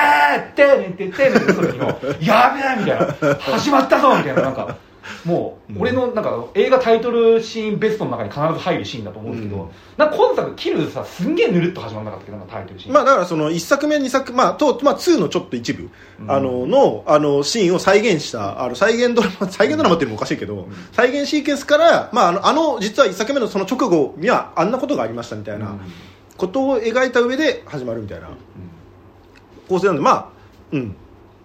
そうっちゃそう。だから正直僕はだからあの時点では別になんかそんなになんか、うん、まあまあまあこういう感じでやるのね今回はとは思ってましたけど、いや解体して出来がいいし意義があるのは分かるがやっぱり好きになれない。っていうやつ人のベストで人のベスト。にえ。ーいやまあ なんかコメント欄に湧いてくる。でも好きじゃないでしょ女の子とかが好きな映画あげたら気持ち悪いあのもっといいもんありますよ。ヤフコメでさ、結婚しましたみたいな声優とかの結婚とかのニュースにさ、誰とか書く みたいな野暮さが、まあ、ありま、あのーいや、ただなんかその、ハロウィンキルズ自体がそもそもちょっと公開時期がそんなに、あのなんだろう、他にも話題作がいっぱいあったのもあって、なんかその、意外と見られてない。はいだからなんか見なくて別に良さそうな雰囲気がちょっと出過ぎてたっていうのもあって、あの、意外と見られてない感があるのも含めて、いや、これちょっと見といた方がいいですよっていう意味も込めて、あの、もうベストに上げとくんで、皆さん見てください。はい。じゃあワーストここからですね本題。楽しみ、ファーストね。はい えー、まあ、順位から言っていきます。3位、ライトハウス。おお来たねえー、2位、えー花束みたいな恋をしたー。おお1位、えーキャンディーマン。ーおおおえー、もうあの、普通に、あえてです。全部。あえてとしか言いようがない。なんかその、妖怪大戦争、ひどかったです。キューブ。あ大変なことになってました。えー、あと、ネズラ1964なんて映画も僕は年初に見に行きました言っ。てましたね、はい。えー、じゃあ、ネズラ2964よりもキャンディーマンの方が悪い映画なのか、そんなわけないんです。あの、花束みたいな声をした僕はちょっと泣きましたよ。うんライトハウスワクワクして見に行ったし、あの、いいとこも楽しいとこもいっぱいあるし、多分ライトハウス会の時結構それなりにテンションで喋ったつもりだけど、後から考え直してた時に、そういうのねそう、なんかこう、自分がこの映画とどう付き合っていくか、なんかその、よくよく考えた時に好きか嫌いかみたいな、うん、箱にざっくりで入れていった時に要はそのなんか見てる瞬間はなんかああまあまあこういうもん確かにそう面白いなるほどいいなとかここうまいなとか思ってるけど最終的に好きか嫌いかの箱で嫌いの箱に入るっていうのってなんて言うんですかねなんかおワーストっていうのがワーストなんじゃないかみたいそれなはすげえわかる。それはすげえわかる。ちゃんとロジックがある。うんそう。なん感かじ世間への逆張りとかもあるよ。もある。かなりあります。みんな褒めてるしそうそうそう。そうかみたいなのがヘイトをより高めるっていう。なあります、なのであの完全にだからその、まあ、多分褒める人はすごく褒めるだろうしあのそ、まあ、すでに褒められてもいるよね。でもまあだったらちょっと自分はそこに対して一個ちょっと反論として言っとこうみたいな感じの意味であのもう忘れにしています。なのであの断じてあのこの映画よりも妖怪大戦争の方がひどいとかいうつもりはありません。妖怪大戦争の方があ妖怪大戦争の方がえっ、といいとかっていうつもりはない、妖怪大戦争の方がどう考えてもダメな映画です。えーえーと一応ざっくりあのざ、えーと、雑感として言うと、えー、とライトハウスに関してはななんですかね。なんかあのーウィッチが好きなんですよね。でウィッチが好きに対してウィッチが好きだっていう気持ちを握りしめていったらライトハウスはなんかそのウィッチの香りもするから楽しんでたけどなんか俺が好きなのはライトハウスじゃなくてウィッチなんじゃないかっていう気持ちでにたどり着いたんですね最終的に。見終わって随分経ってから。あれ俺ただ単にライトハウスにウィッチっぽい要素を見出してめまいみたいな。なんかあの俺これ好きなのは目の前にいる。ライトハウスライトハウス。じゃなくてウィッチがやっぱり好きなだけだなみたいな感じの気持ちになりそれはなんか違うなみたいな。でもなんでそうなっちゃうのかって言ったら多分ライトハウス自体がウィッチほどはすごい映画じゃなかったからなのではないかって思ったので、いやまあね実際のところ別に比較するような映画ではないというか、あのライトハウスにライトハウスのいいところは明確にあると思うんですけどそこに乗れなかった。なんかさライトハウス会で行ったかもわかんないんだけどさなんかその明確にさライトハウスって男たちのなんかホモ同士の行くつく先みたいなさ、うん。なんか家父長制とかの行くつく先を描いた結果さ何もないみたいなさ、うん。あのそこには何もないしただ何殴り合ったりうん。する男の姿があって死ぬのであったみたいなことをさやられてさ、うん。そうですかみたいななんか語る必要がないんだよねなんか。まあね。逆にねあのウィッチは最後やっぱ解放されていく話ではあるからそうね。うん。でしたね、なんかまあちょっと面白くまあもともとその多分なんか超娯楽映画になんかウィッチはもうちょっと娯楽映画にしようとしたのに対してライトハウスはもう娯楽映画にしようとあんまりしてないぐらいのバランス感だと思うし、まあウィッチがあったからこれぐらい自由なことができたとも言えるしあのそこに対してはなんか全然良かったなとも思うんですけど。うん。一枚絵みたいな映画だからね。灯台があって男たちがいましたっていうのをこう見て、ああいい映画だなみたいななんか。だからさっき武井さん言ってたのに尽きるかもしれない。2019年にこの映画をちゃんと見ていたらもっと評価できたかもしれないけど2021年に見てしまうとなんかもうちょっとなんかもうちょっと今更というかなんかまあなんかこの感触の映画はもうすでにあるような感じがするというか、うん、気がしました。えーで2位花束みたいな声したはんこのだからその花束会の時に普通になんかこの演出がすごく良かったみたいな話とかも多分してるし別になんかあの良かったんですけどなんかまあめっちゃ元も子もないこと言うと多分その東京で普通に暮らしてるあの東京の文化を摂取している東京人の異性愛者たちの、あのー恋愛模様にわ乗ることが結局のところできなかった、あのーこの話は別に僕の話ではないっていう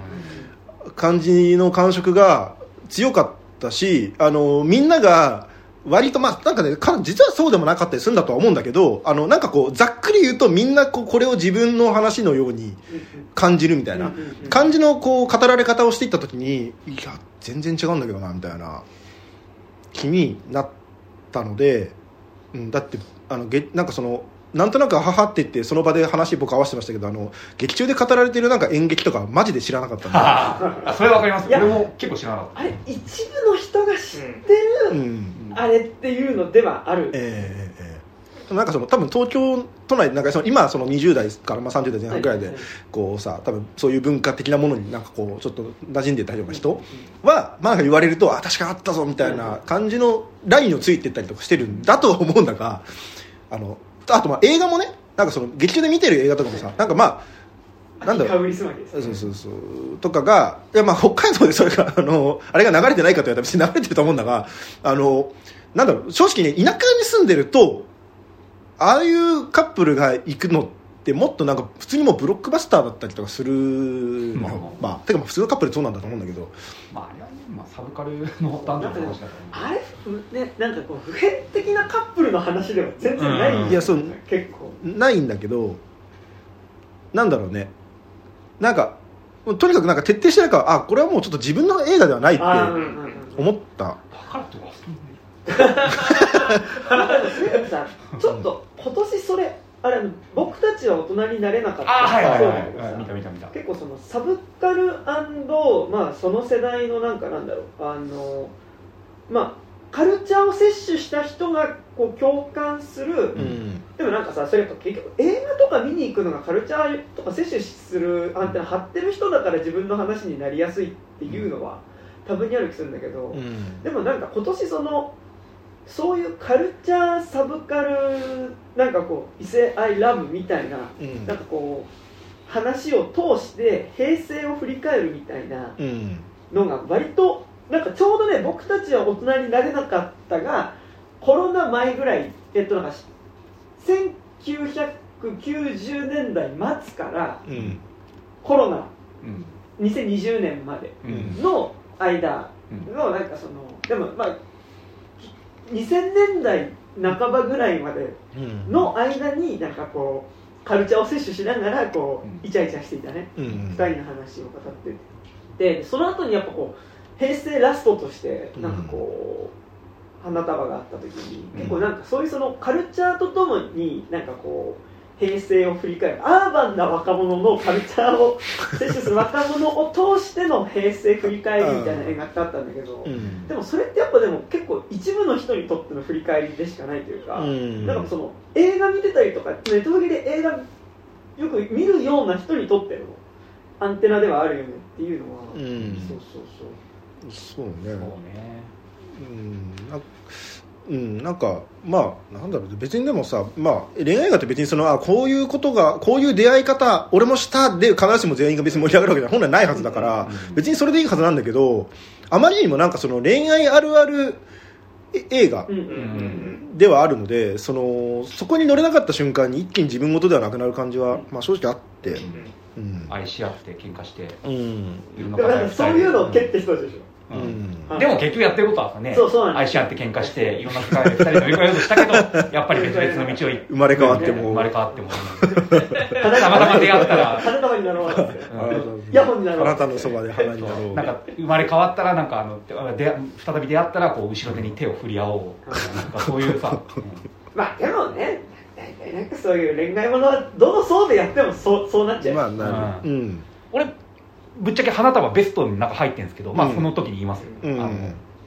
なまあなぜ好きか、はい。そうまあ全然それはうん、うん。えーでした、い。えーっと、そうね。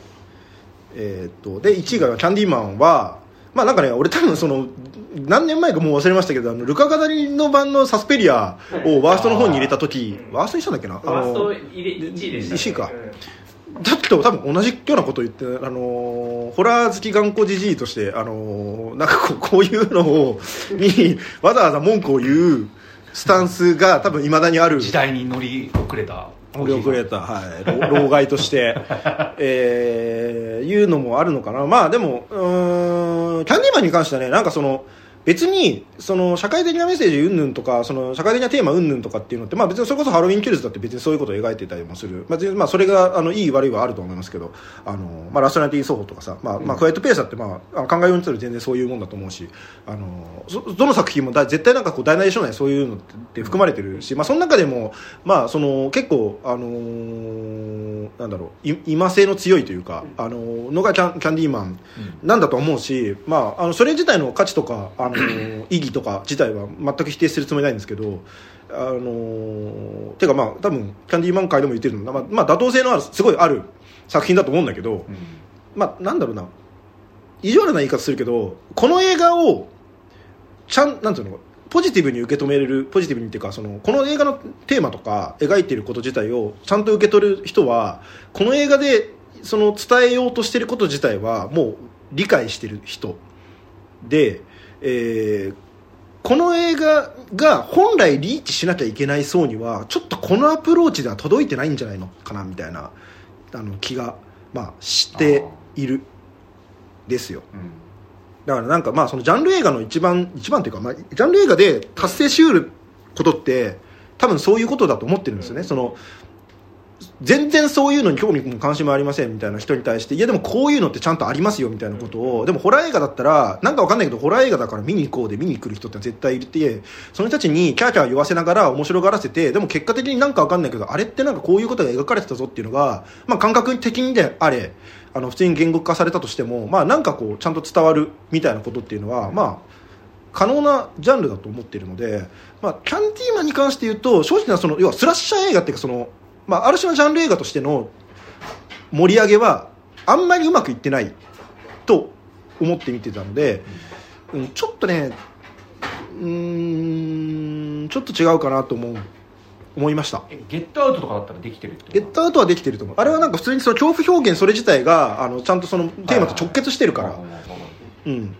この映画の場合はそのキャンディーマンがあの人を殺すこと自体はジャンル映画としての要請の部分で本来描こうとしてるの自体はなんかその割と主人公のアイデンティティの話だったりとか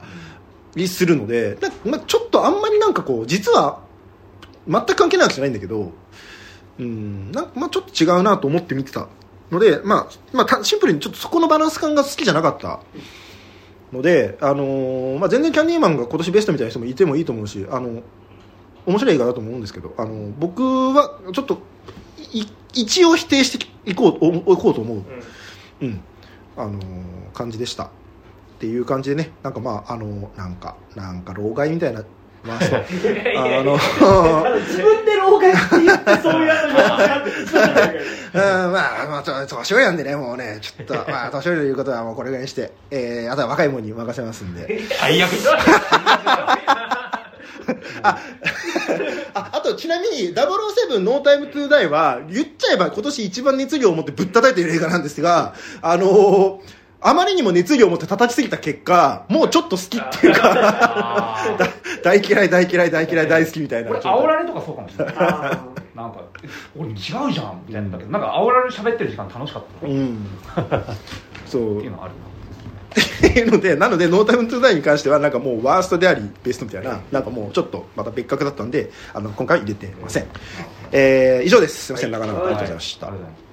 じゃございます2番目俺だっけ？はい。あはい。えー金内武樹です。しっとりと。えー、とじゃあ10位からベスト1010位からいきます、はい。10位、えーと「アリア・ザ・クレプスコーロ」これ、うん。アニメの「アリアの」あはいはいはいはい。えー、とシークエルの2部作目ですね、うん。で第9位「悪なき殺人。ううん。ん」第8位「ビーチバム。うん。ああいいな」第7位「クリシャ。うん。うん」第6位「マリグナント凶暴な悪夢。う」第5位、えー花束みたいな恋をした。第4位「新エヴァンゲリオン劇場版」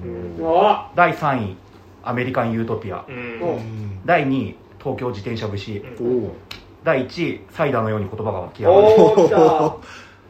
で一応辞典言っとくと、いまあ、シュシュシュの子、ラストナイト・イン・奏法、キャッシュトラック、あと、あよくよく考えるとダメだ、えいなんか好きじゃないかもしれないけど、SNS 少女たちのみあー。10日間は見てる間はやべえってなった。あと、漁港の肉ちょこちゃんもめちゃくちゃ良かった。ああと、スワロー、スワローですね。あなあったね序盤だねうん今年のね。あと、もし、あの、何その、インターネットのなんか、動画とか入れていいんだったら、あの、ポケモンの短編のゲンガーになっちゃったってやつはめちゃくちゃ良かった。うん。っうちだねていう感じかな。はい。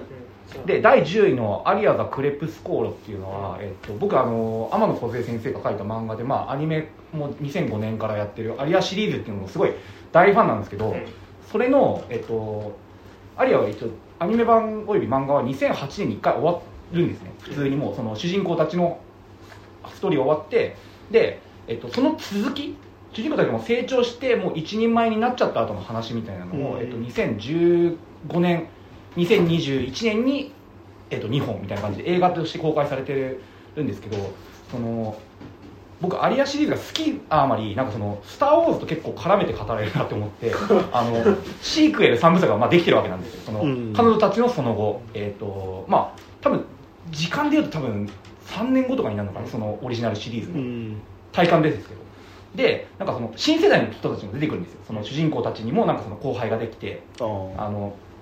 未来の火星のベネツィアを模した街でなんかそのゴンドラ業をやってる人たちの女の子たちの話なんですけど、うん。なんかその新世代の話に行きそうになるんだけど行かなくて結局そのオリジナルのその、えっと主人公たち周りのやつらの回想でシークエルが進まれていくんですよ、うん。こんなこともあったよなっつってなんか回想シーンでそのなんかあ、えっと漫画とかで取りこぼしてた話を今一度アニメ化してなんか最後にはその中の結局なんかそのオリジナルメンバーたちのうちの誰か2人の関係性のイチャイチャしてるところになんかみんな大集合して2人がその喋ってるのをずっと見てなんかいい感じになって終わるみたいななんか現象がすごい起きてて、その好きがあまりなんかもう違うだろうみたいなこんなルーキーズ卒業みたいなことやっちゃダメだよみたいな 文句がめちゃくちゃ見るたびに出てあー。あの2015年ぐらいから引き裂かれそうだったんですよこんなに好きなのに俺はなんでアリアの文句ばっかり言ってるんだみたいになって、あそれ毎年やってたの？えっと、いや、えっと、2015年に1回やってけちょっと間が空いてああえっととあれからのなんかその3部作ですよっていうので2021年に、えっとまあ、コロナとかもあってちょっと延期があってさらに2本公開されたっていうのの2021年の、えっと、さ2月か3月くらいにこう、えっと開えっと、公開されて2作目が今回ベストに挙げたこの「クレップスコーラ」なんですけどいやこれもその結局最後はそのみんなで並んでなんかある2人のオリジナルメンバーのなんか関係性の話になってうん。よかったねみたいな感じで終わるちゃうんですけどこの中で、えっとえっと、アテナさんというキャラクターをやってた、えっと、川上智子さんという人が2011年に逝去されてましてそのずっとそのなんだろうもともと取ってある歌の声とかでしかその出演ができなかったんですけど今回はあの、えっと、改めて佐藤里奈さんという人新しい声優を立ててやろうみたいな感じでこうアテナさんがもう一回喋るぞみたいな回なんです。そこでなんかやっぱこう、まあ、オリジナルシリーズファンとしてあちゃんとあのキャラクターが生きててもう完全そこそこしかないです。よそのあの俺の大好きなキャラクターがちゃんともう一回あの喋ってるみたいなんでこれがそのえっとそのアテナさんというキャラクターの後輩におけるアリスちゃんという人との、まあ、関係性の話になってくるんですけどその彼女が、えっと、もう本当にただワンカットにおいて俺がこれベスト10に入れたんですけど、うん。あのもし私があのそのゴンドラ業水先案内人としての職を選んでなかったとしてもその私はあのそのアテナさんというその先輩の歌う歌とかが好きだからきっと私は下手くそな歌を歌ってこの街のどこかでもしかしたらただ下手くそな歌を歌いながらゴンドラを漕いでたかもしれません。今もう喋ってる僕泣きそうなんですけど。そうなんだ そうなんだ全然伝わってこない。あのなんかねそう。あの結局仕事の話なんですよ。この夢のある女の子たちがその水先案内人としてのこうなんか一人前になっていくぞっていうのが下目的な話でそれしか語られなかったところにおいてなんかその本当にワンカットだけなんですけどそのアリスちゃんがあのもしこの仕事を選んでなかったとしても私はこのアテナさん歌歌を歌うことがすごい得意なアテナさんを真似してその下手くそな歌を歌いながらどこかでいるただ一人の少女だったかもしれませんっつってそこのワンカットで入るんでもうん。うもう今もう本当泣きそうそうそうなんだ。親族みたいな。でちょっと温度差があってります。ねいうのであそこの可能性を見せてくれたんだっていうのでなんかそのファンとしてなんかそれを見たのが初めてだったんでなんか、うん、本当ワンカットだけだったけどなんかその、まあ、キャラクターものとしてなんかそこにすごいねもう今泣いてるんですけど、はい、でよかったなっていうのがあります。なるほちなみにその後の、えっと、出た「アリアジ・ベネディツィオーネ」って、まあ、一応シークエルの最終作は結局まあその回想ベースで語られてあ今年に本当なったの？そうそうなんですよ。ん。えっと、なんか結局最後なんかこうみんなで並んでなんかこの新世代の子たちの話はそんな語られずなんかこう旧キャラクター、まあ、だから要はハンソロとかルークとかですよね、うんまあ話に終始していっちゃってそれを最後みんなで眺めてるみたいなので違うだろみたいな。これで終わっちゃダメなんだみたいな。だから今度なんかあの YouTube とかであのアリアシークエルとスター・ウォーズシークエルを交えて話すっていうのをちょっとやりたいと思ったので、はいって感じです。で第9位が、えっと、悪なき殺人ですね、ね。これ、えっと、ちょっとまだその2人、えっと、山田君と高島君ととか聞いてないんですけど僕はあの完全にこれあのなんだろうあのーそんなお互い映画って感じであんま見てなくてなんか結構その昔あった映画だとなんか人生スイッチっていうあはいはいはい。あの本当にシニカルななんかスペインの短編ね。そうそうスペインの短編がなんか6本なのでただ見てひでえな面白いみたいななんかあの飛行機墜落そう飛行機墜落したりとかなんか結婚式場で大暴れとかなんかブラックなえコメディのがあるんですけどそれと結構同じ感じで見ててなんかそのなんか人間関係のなんかこう執着とかに基づいたなんかこうね まああれって要はさなんか人間関係がすげえとんでもないところでぐるっと一周なり二周してるっていうなんかそまあ、のムカデ人間的なね、人間関係ムカデ人間は人間関係は別に一周してない ただ本当に繋がってるだけだねあの最初の人の口と最後の人のケツがつながったムカデ人間みたいな。ムカデ人間は別に繋がる。そので例えがあった最後にうんこまた食わされるみたいなそうそうそうそうなんですけど永久期間だでこれ僕完全に そのなんだろうあのーキャスティングによるやっぱ上がりっていうのが大きくて、うんジュリアンっていうフランス映画に出てきた D ボーイヤーもう顔最高なんですけど、もう顔だけであこいつ嫌だみたいなある。あの親父とかあとラジリバン・レ・ミゼラブルのあの主役の新人警官の人がなんかその今今作ではなんかその死体に執着する男とえああれそうだったそうだよ。そうだよ、出てきてたりとかっていうのを新宿武蔵野館のスクリーンで見た時に、あ俺がシネマカリテとか武蔵野館で見たユニバースのあいつらが一堂に会してとんでもねえことやってるぞ武蔵野館ティックシネマユニバースまあ、借りて武蔵野館ヒューマントランスラッシュシネマ渋谷とかで見たあの感じおよびあのキャラクターたちがなんかとんでもなく面白いことやってるぞっていうのでなんかすごいもう盛り上がっちゃって。で、まあ、これちょっと中の一要素なんですけどなんか本当で、えっと、ジュリアンに出てきた DV 親父が、はいはいスカイプのエロチャットにはまって、あのティーンの女の子とを偽るそのあれどこだっけ、えっとえっとアフリカの？コートジボワール。コートジボワールのなんか青年がネカマやってるなんかこう あの女の子に釣られてなんかお金をめちゃくちゃせがまれて送金ししまくるみたいなパートがあってたん。ですけどなんかまあ今作 SNS 少女たちのね。10日間っていうその、まあ、同じようなスカイプのエロチャットとかにハマってなんか少女を性的搾取するみたいな話があったと思うんですけどなんかそこの俺が見たかった要素がここにギュギュッと詰め込まれてるなと思ってなんか SNS でもそのネットでなんか安易にさその劣悪で、まあ、犯罪性を大いに帯びたなんかそのでも対人、うん。ネットを介してはいるんだけど向こうに人のいるポルノににおちんちんを支配されるおっさんおっさん、まあ、おばさんもいたけどなんかその人たおっさんたちみたいなのにすごい興味があったのでそれをなんかこうギュギュッとこう描いてくれたその悪なき殺人のこのジュリアンの D ボーイ親父パートが本当に素晴らしくてで今作においては最後それが国境を越えていくわけですよ。今まではその、まあ、いろんな場所でこう物事が起きてしまあ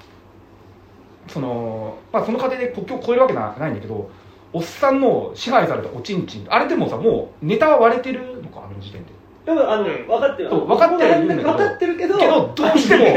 その性欲に支配されたおじさんのおおちんちんはネカマだと分かっても国境を越えたらを得ないっていうのをやって。でそこで僕本当になんかこうこれも本当に個人的な感動なんですけどこれちょっと最後のネタバ一部のネタバレになりますけどでもう分かってるんですよ。そのうん。相手はあこのこの青年がやってたのかっていうのが分かるんだけど最後でもスカイプにログインしてそこに一個こうメッセージ来ましたみたいな赤いマークがピュンって出た瞬間にあってなんかこうそこにこうパソコンにこう入っていってしまう。あの瞬間の何業っていうか、まあ、もう全然良くないし気持ち悪いものなんですけどあこれだ!みたいななんかなんかインターネットのポルノになんか端的してるこのメッセージ来ましたのキュンっていうマークが出てたりあの新着ってなってるところにおちんちんを支配されてるんだっていうのがなんかすごいなんかギャグとして一ある種描かれてるんですけどあそこは僕も涙なくして見られなくて。まあ、うん。あそこはさあの映画全体が円環構造になってるから、ああそこからまたそのコートジボワールから来たあの女の子をはいはいはい。起点に、あのまた同じあのサイクルが繰り返すから、うん。だからあの2度目でもあいつは多分同じことするんだよねあ地獄です。そう。というまあまあまあまあ悪なき殺人すごい良かったです。ので8位がビーチバム。これ、はいあのいやこれねある意味1位っちゃ1位なんですけど一、つも覚えてないんですよもう。マジで覚えてないし。まあだからこんぐらいの位置かなみたいな感じなんですけど。なんかその通常の映画とは全く語られ方が違ってなんかいや俺の見方が頭悪いだけなのかもしれないけどなんかずっと楽しいパートがなく、うん。しかなくて、ハーモニーコリーですね。そうハーモニーコリンであのあいつですよ。あのなんだっけインターステラーの人えっとマコノヒがずっとむちゃくちゃやるっていうだけでしかない映画なんですけど、うん。なんかこうそうそれはなんかもう映画の登場人物もずっと楽しいし見てる俺らもずっと楽しい時間しかないからなんか、これは何なんだみたいな教訓とかもないみたいな感じ。いやあんのかもしれないけど。でそのこの本作の映画で何が一番その好き放題だなと俺が思ったかっていうとあの映画で「ザ・キュア」の曲って結構使われがちなんですよ。それこそシング・ストリートでお兄ちゃんがあのレコードをかけるシーンとかでかかったりとかあのサマー・オブ・84 85か今年やってたあのフランソワ・オゾンの映画、とかでも「えっと In Between Days」っていうキュアの曲が、あのーかかってあの映画でなんかキュアがかかる瞬間っていうのはこうなんか、あのー洋楽大好きキッズにとってはなんかこうちょっとガタッとなる瞬間ですあこの映画キュアがかかるんだみたいな瞬間なんですけどあのーなんつったんだろ。うあの映画でキュアが使われてるっていう観点でのルネッサンスが今作起きてて、うん。ビーチマムでは、うん。あのザ・キュアの曲で「Just Like Heaven」っていう曲とさっき言ったあのいろんな映画で使われてる「In Between Days」っていう曲があって結構ぶっちゃけファンからしてもキュアの「Just Like Heaven」と「In Between Days」ってなんか似てるんですよ曲調が。で映画としてもし俺が使うならまあどっちかだなって感じなんだけど、ビーチマムではあのキュアの「Just Like Heaven」がなんかパーティーのシーンでかかったあの20分後ぐらいに「Just Like Heaven」と割と曲調の近い「In Between Days」がなんか流れてあれ待ってこれさっきかかんなかった あ違うわみたいな「Just Like Heaven」と「In Between Days」って違うわみたいなのがなって。なんかそのあの何？一個の映画でキュアは一つまででしょっていうなんかうるさい俺が「いやでも2曲使ってもいいんだ」って。なんで自由な映画なのってすごい感動して。その観点ですごいビーチマムはいいかな。無節操だけだっいたやいや無節いや本当無節操なんだだから映画が無節操なんだけどそのなんか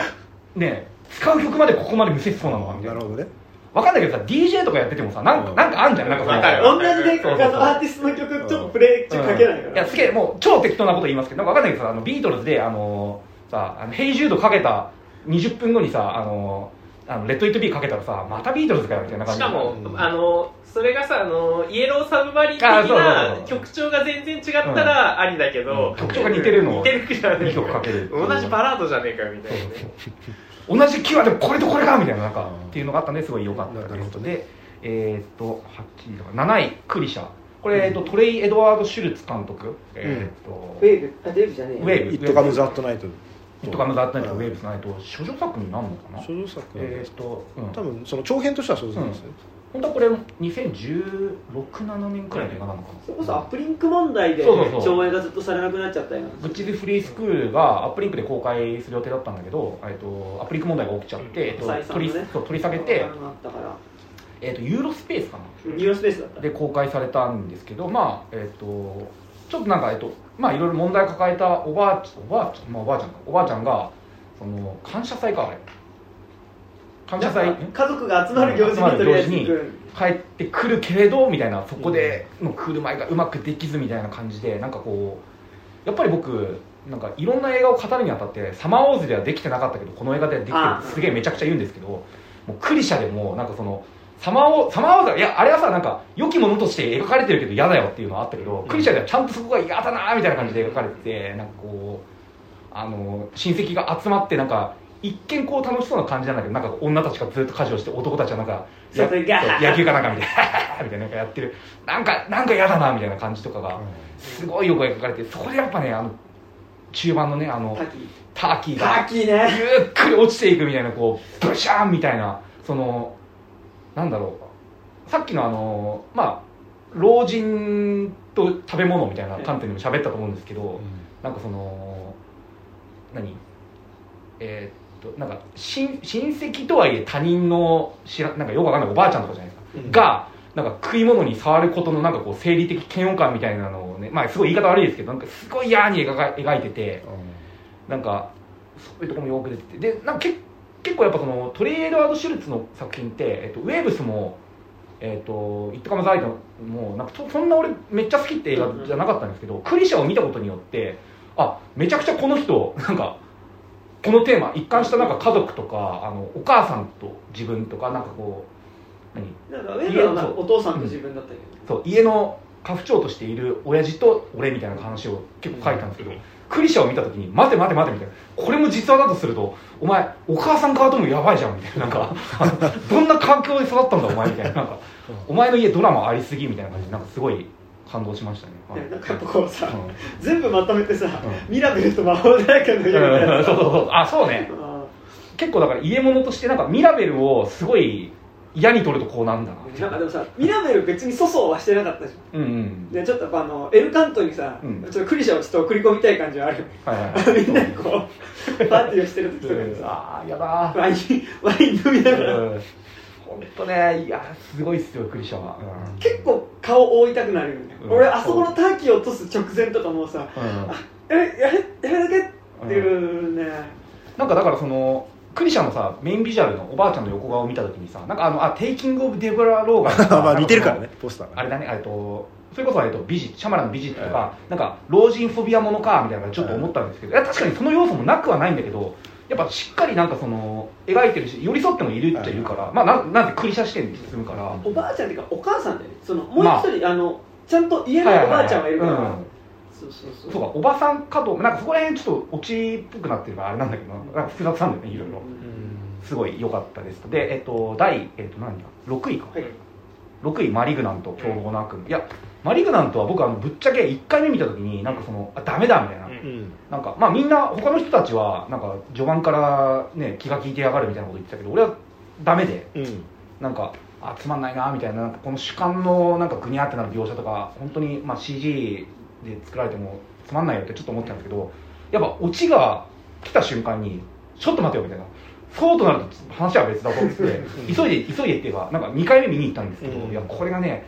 オチが分かった上で見に行けばこんな面白い。だからねえっとまあ常々言ってるんですけど3年前にあのあれですよあのなんかね亀止めそう亀止めを見た時にさなんかこう中盤のあのオチが分かった上で一回前半を見ると違うんだってってみんなが言ってて、そうかみたいな。そんなびっくりかみたいな思ったんですけどやっと分かりましたね。結構さ最初からもう出てんだよねもろもろ。そう。あのうんオープニングの新聞のところとかでさ、うん。もうさやったことさ全部出てる。うんビニールカーテンの向こうとかでさ、うん。出てるし、そうね、ん。まあそのなんか確信を持っててかそのあれがああそこにああなってるっていうこと自体は伏せられてるけど、うんもネタとして何のネタをやってるか自体はまあ割と最初からはっきりはしてる、うん。それをどう出すかっていうのが分かんないっていうやっぱなんかその今年なんか改めてそのなんかどんでん返しってなんかちょっとねなんかそのどんでん返しばっか求めてちゃってなんか思われがちだけど、うん。どんでん返しの楽しさを改めて気づかせてくれたっていう、うん。やっぱなんかそのずっといたよとか、うん。あと何かを逆さにすると面白いぞっていうことを改めてちゃんとちゃんともので教えてくれた。だからそのそれは俺がダークウィケットとかさあの、うん。えーとハロウィンキッズにそんな乗れなかったっていうことともちょっと通じると思うんだけど、うん。ちゃんとやっぱものでこうこうでしたっていうので見せてくれた上でやるっていうのがすごいうん。いいこといいことだし俺はそれがやっぱすごい好きだなっていう、うん。なんか理屈が通ってるっていいなっていうのがすごいどんでんが帰ってからジャンル変わるし。うん、そうそう。そうだしやっぱその映画ファン的にはなんかそのずっとなんか何回かな流れ続ける曲があるんですけど「うー」みたいな曲がずっとなんかそのシカゴかあれ。シカゴの前景とかでなんかところどころで流れてて、うん。まあ、別にそんな気にならないんですけど、一番ラストのなんかこう何？あのギリでもこっちが頑張る私の方がうん。主導権をみたいななんかあれを見ていかれるとあこれピクシーズの「ウェアイズ・マイ・マインド」だからあれだあのファイトクラブの目配せだったんだみたいなのでそれですごいなんかまあこれなんかそのねあのかっこつきのなんかこう映画好きのなんかこうミームとしての機能でしかないんですけどなんか気が利いてやがるみたいな。ね。うん、なんかそういうなんか予見の仕方とかもすごい良くて、うん。まあ、マリグナントは、いやよかったですね、はい。うん。いろいろ例えがいがねありましたね。僕はあの「ハリー・ポッターワンじゃねえかよ」みたいな「賢者の石じゃん」みたいな。みんななんかそのいろいろねまあ、まあまあ、バスケットいいろいろまあ悪魔のシスターとかねいろいろまあ言ってますが。はい。っていうのがあっていろいろよかったなって。で第5位が花束みたいな声をした、うん。いやこれはあのね新山と花束みたいな声をしたね俺もねなんかね入れたくないんですよベストに、でも恥ずか恥ず恥ずかしい。いやいっぱい入れてる人いると思うからあれだけどなんかねでもやっぱ考えた時になんか、超見てる間面白かったし、うん。なんか喋るじゃないですか、うんうん、その好き嫌い含めて、はいはいしい。やここは俺ちげえよとか言うの込みでこんな面白いことがあるのかと、うんまあっていうのだしなんかその、うん。この間あの金子君と偶然駅で会って、うん。なんかその最近見た映画とか言ってちょっと電車乗ってる間だけ話したんですけど、なんかその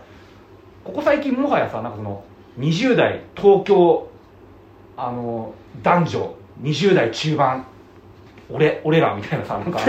夜明け夜明けみたいなさ、はいはいはい。映画がさもうジャンル映画になっちゃってるじゃん。だってもう来年あれですよそれからせなんかあ夜明け前の夜明け前の3人みた。いな、あれまあ見見に行くけどさ。あれままさにそうだよいやそうなんかそうあの北村匠海かなんか出てるやつです。かななんかあの夜明け前の3人みたいなはい。こう20代青春そうそうそう。平成終わり者みたいな。なんかあれってもうジャンル映画だよねってなって、うん。あのなんかて全部手書きたい。街の上で、はいや好きなんですよ。みんな見たら面白いし全部好きなんだけどもうジャンル映画じゃねえかみたいな。でもそれを改めてジャンル映画として撮るとやっぱりちょっとなんか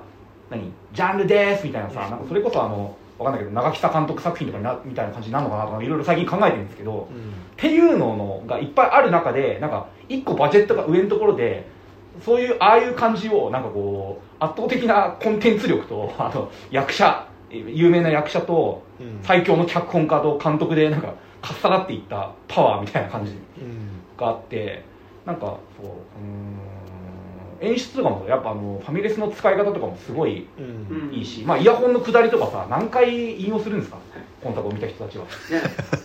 ね。とかもいろいろあるし あのあんたたちしか聞いたことないけどいやいやいやいやいるんですよ結構。あそうなんだあと何？あのクロノクスタシスを歩きながら口ずさんじゃうよってなんか言ってる人僕は2人ぐらい知ってるんですけど。あそう。って思うけどでもなんか、うん、まあまあまあと、まあ、僕は東京生まれなんでなんかその、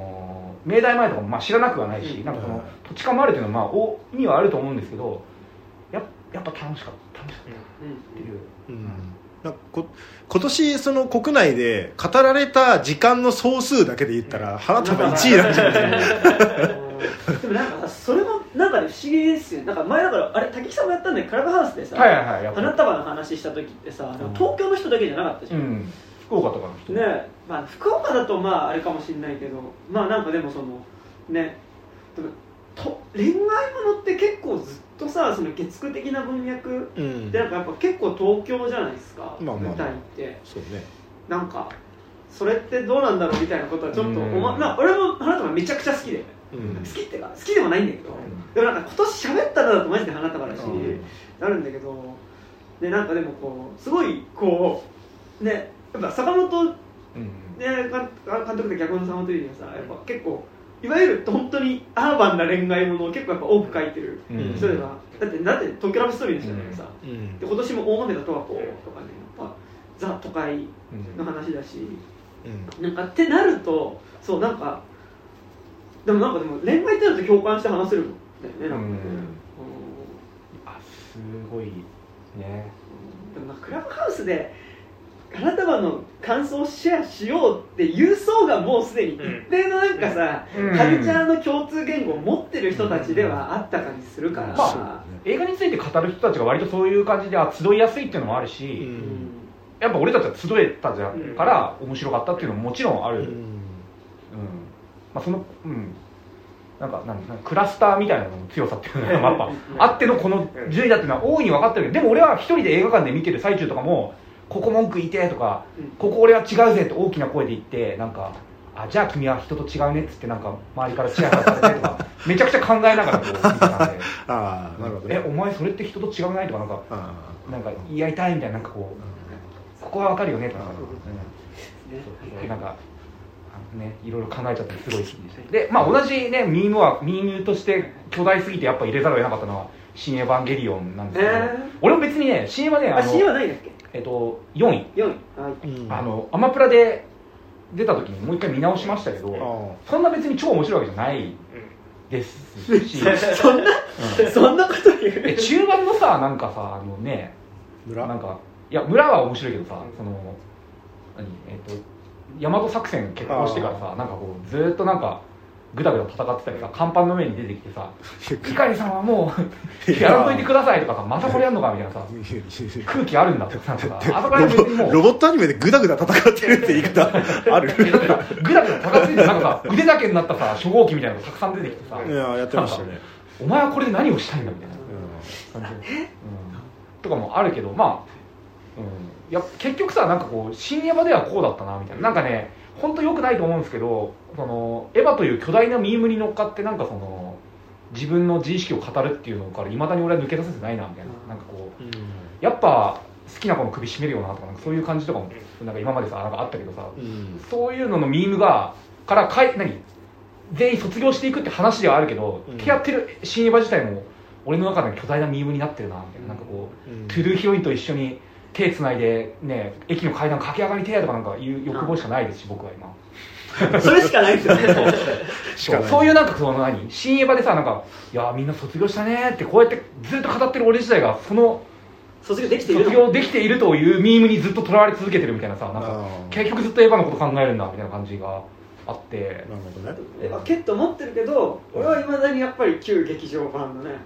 ああそうそうそう天岸を来たれからの一連を見ながら酒飲むっていう声たまにしますか？ら、まあでも今作でもねボイジャいやボイジャーじゃダメなんだよ。ーいやあれいいじゃんいや天岸を来たれあ天あまあ岸を来たれはいの決まり具合とあのボイジャー全然ボイジャーの朝食っぽいじゃんどっちかっていうとなんか。いやそれはそう。局局長とかのなんかそういうもんなんじゃない天岸を来たら部屋の電気消して、でなんかこう酒ちょっとチビチビしながらまあまあまああとやっぱもう僕やっぱジブリっ子だし「あの時をかける少女」とか大好きなんでなんかユーミンのメロディーが映画で流れるとなんかもうそれにしか起こりえない何かがスイッチがあるんですよ。うん。うん。まあねあるある時期のもう角川映画はほぼほぼユーミンだったんで、角川浩一郎はね、私まあやっぱその新、えー、とエヴァンゲリオンその旧劇場版エンド・オブ・エヴァンゲリオン好きとしてはやっぱあの海岸をもう もう一回戻ってきたっていうのであの海岸なんか俺行った気になってるんですよもう。俺言ったけどうん。俺もそうなんですよ。いやお俺実際だからだから俺の海岸じゃんみたいな。なんか俺の海岸がまた出てきてでも飛鳥は大人になってるみたいなので。なんで実際に行った人と同等で喋れるの？俺も言ったんだけど、ね、のままいけるのなその。だからやっぱあそこで出てきたことでさなんかもう何いや本当ねうん。また泣きそうですもう。あの、涙腺涙うん、腺僕のこと好きって緩くなってる。言ってくれてありがとうっていやそれに尽きるよなみたいな、うん、あそのねそ卒業の言葉じゃないですかあれもだから。あなんかかつて好きだった人に対してのなんかこう。僕のこともっと気にしてよみたいなテンションだったやつがねとかいうの卒業の言葉自体もまたなんかその なんか使い続けることによってまた同じくらいのなんかこう、まあね。渦中と同じぐらいの強さと身まあを得てしまう、卒業式やった後に同窓会やってまた卒業式の時の話ずっとしてるみたいな。あの卒業式の後でさ。でもさそれって多分至る所にある記憶だよね。だから地元と呼ばれる世界に存在する。だから卒業式実は卒業式では本来の意味で卒業してるわけではない問題っていうのはきっとあるんですよ。だから俺あのあの後真実とマリはあのねなんか誰か言ってたけどなんかネルフ新えっとなんだっけ。上上梅新川支部に行って。いやあれじゃんあのルーキーズの歌丸さん表であいつらあの土手の先にそのまま学校でグラウンド行くんじゃないかそれはって言われてたけどそれじゃん。それですよ。ダメじゃんそれ終われてねえわ新エヴァじゃあ。いやなんかさあれわかんないけどさなんかいや超適当なこと言う。なんか東京に行くとかだったらさわかんないけどあ上京して彼らも大人になったのかなんかあるけどさ。おめえの地元じゃねえかみたいな。だから自分で帰っちゃったからね、また10年後ぐらいにこう新進エヴァンゲリオン新進エヴァンゲリオン。新進エヴァンゲリオン新進劇場版みたいなやつをなんかどんどん作っていく新新新新なんかうんファイル名つけるの下手な人みたいな、そうですね。いやもうそういう意味でありがとう。なるほど、みんな卒業させてくれてありがとうとかさ言ってるけどさちげえだろって思うけど確かに。より呪いが深まっただけなんじゃないかみたいな。ね。俺はその呪いを受け入れた上で呪いともに生きるめんどくせえな。明日かみたいな腕めくると。そういやそうだよみたいないねやみんなねだからねゼロ百過ぎ。明日かをもっと見習うべきだよたまに来るさみたいなさなんか言うじゃん。えでも明日が最後消えてるけど。ええでもさなんだっけ？え共に生きようみたいなたまになんか。だから最初に食らったたたり神の呪いはあ呪いはね。消えてるじゃないですかあそうかそうか。あそうかそうか消えてるんですよだからみんな CM は見た状態で。いまだにねいまだに呪い消えてるのはあなただけですよ。いやどうだろう。だってあなただけじゃない。俺も消えてないんだけど、急激も見てるからね、うん。呪いは消えない。切実に見るのはね俺もう切実には見てないですよ。あの疑似的にあの頃の感覚を思い出して気持ちよくなるための装置としていやどうかな？いやどうかな。いや俺はちゃんとそこはね ダークサイドに組み込まれないあれだね一線を引いてこう。アメリカ人とかがなんかドラッグとの付き合い方学んでいくみたいななんかよくあるじゃんなんかその他にはもそううやめそういうセミナーやってる挨拶から始まるやつたまに楽しむこともあるさ分かるだろう。みたいな俺はちゃんとねあのホースの情報をこう取りながら取り込まれないように利用するってさ取り込まれないように利用してるんだっていうやつが最後悪落ちするっていうのはさ、まあ、よくあるパターンですよ。僕はうまく付き合ってますみたいな。しっかりね、なんかだからこうさ、なんかこう、まあ、アニメとかでもさ、俺は奴らの力を利用しているだけなんだって言ってるさなんかさ味方のちょっと力がないやつみたいなのがさ、こう主人公たちと同等に戦うためにさめちゃくちゃ薬をねそうなんか。敵のパワーみたいなのをさなんかこう体の一部に埋め込んだりして戦ってるうちにさ、最終的に襲ってくるのそいつになるみたいな、うん。うんなんかあれだねなんかこ新エヴァの話することによってあこの人たちは花束それはベストに入れるわっていう感怖い。じ入れるよ。でも花束のあいつら花束のあいつらは CM 見に行ってるな、絶対行くでしょ絶対行ってるね、まだ付き合ってたらね。でなんならもうあの LINE とかしてるかもしれない、CM 見てる。あ見た？それだから増田正樹は多分あの一応い言ってる。みたいな。いや多分あのね菅田将暉の深夜は行く感じ一番ムカつくわ。そう。多分なんかさ あの多分絶対さ一緒に行った多分彼女とかと一緒に行ったらさ多分なんかこう分け知り顔でさ、うエレベーターで喋るいや。いやこれだからもともとねみたいな。あれ旧あのテルシーズのうん。ラストのあれだったんだよみたいなさ。を須田正樹がえあバルトナインのエレベーターで。俺俺が俺俺が後ろから後ろからこうやって やばいそうあれすれ違いざまに殴ルトのエレベーターこう行ってさこう行ってこう行って。こう行ってなんその007みたいな。でもバルトのとかって言ってるところがねまたね花束っぽい。いやそうなんですよ。永遠に逃れられないじゃん。絵に逃れられない。なんかなんかさ前なんかの回でさなんか映画の引用ばっかするあ森田森田あの去年のビューティフルドリームワーク。と同じで、もう一生花束と新エヴァの引用からは逃れられないと いう病をね患例えばじゃんじゃんじゃがじゃじゃって流れた瞬間なんかもうちょっとなんかそのモードになるもん、なんか。チャチャチャララララ。だからこの間さ明大前の駅はい。で小田急線乗ろうとしたら、あの小田急線小田急線じゃない。井の頭線か京王線。あ京王線京王線乗ろうとしたらあのミイラ店のさあポスターが貼ってあって。開いてるうわーみたいな。明大前でミイラ店じゃんみたいな。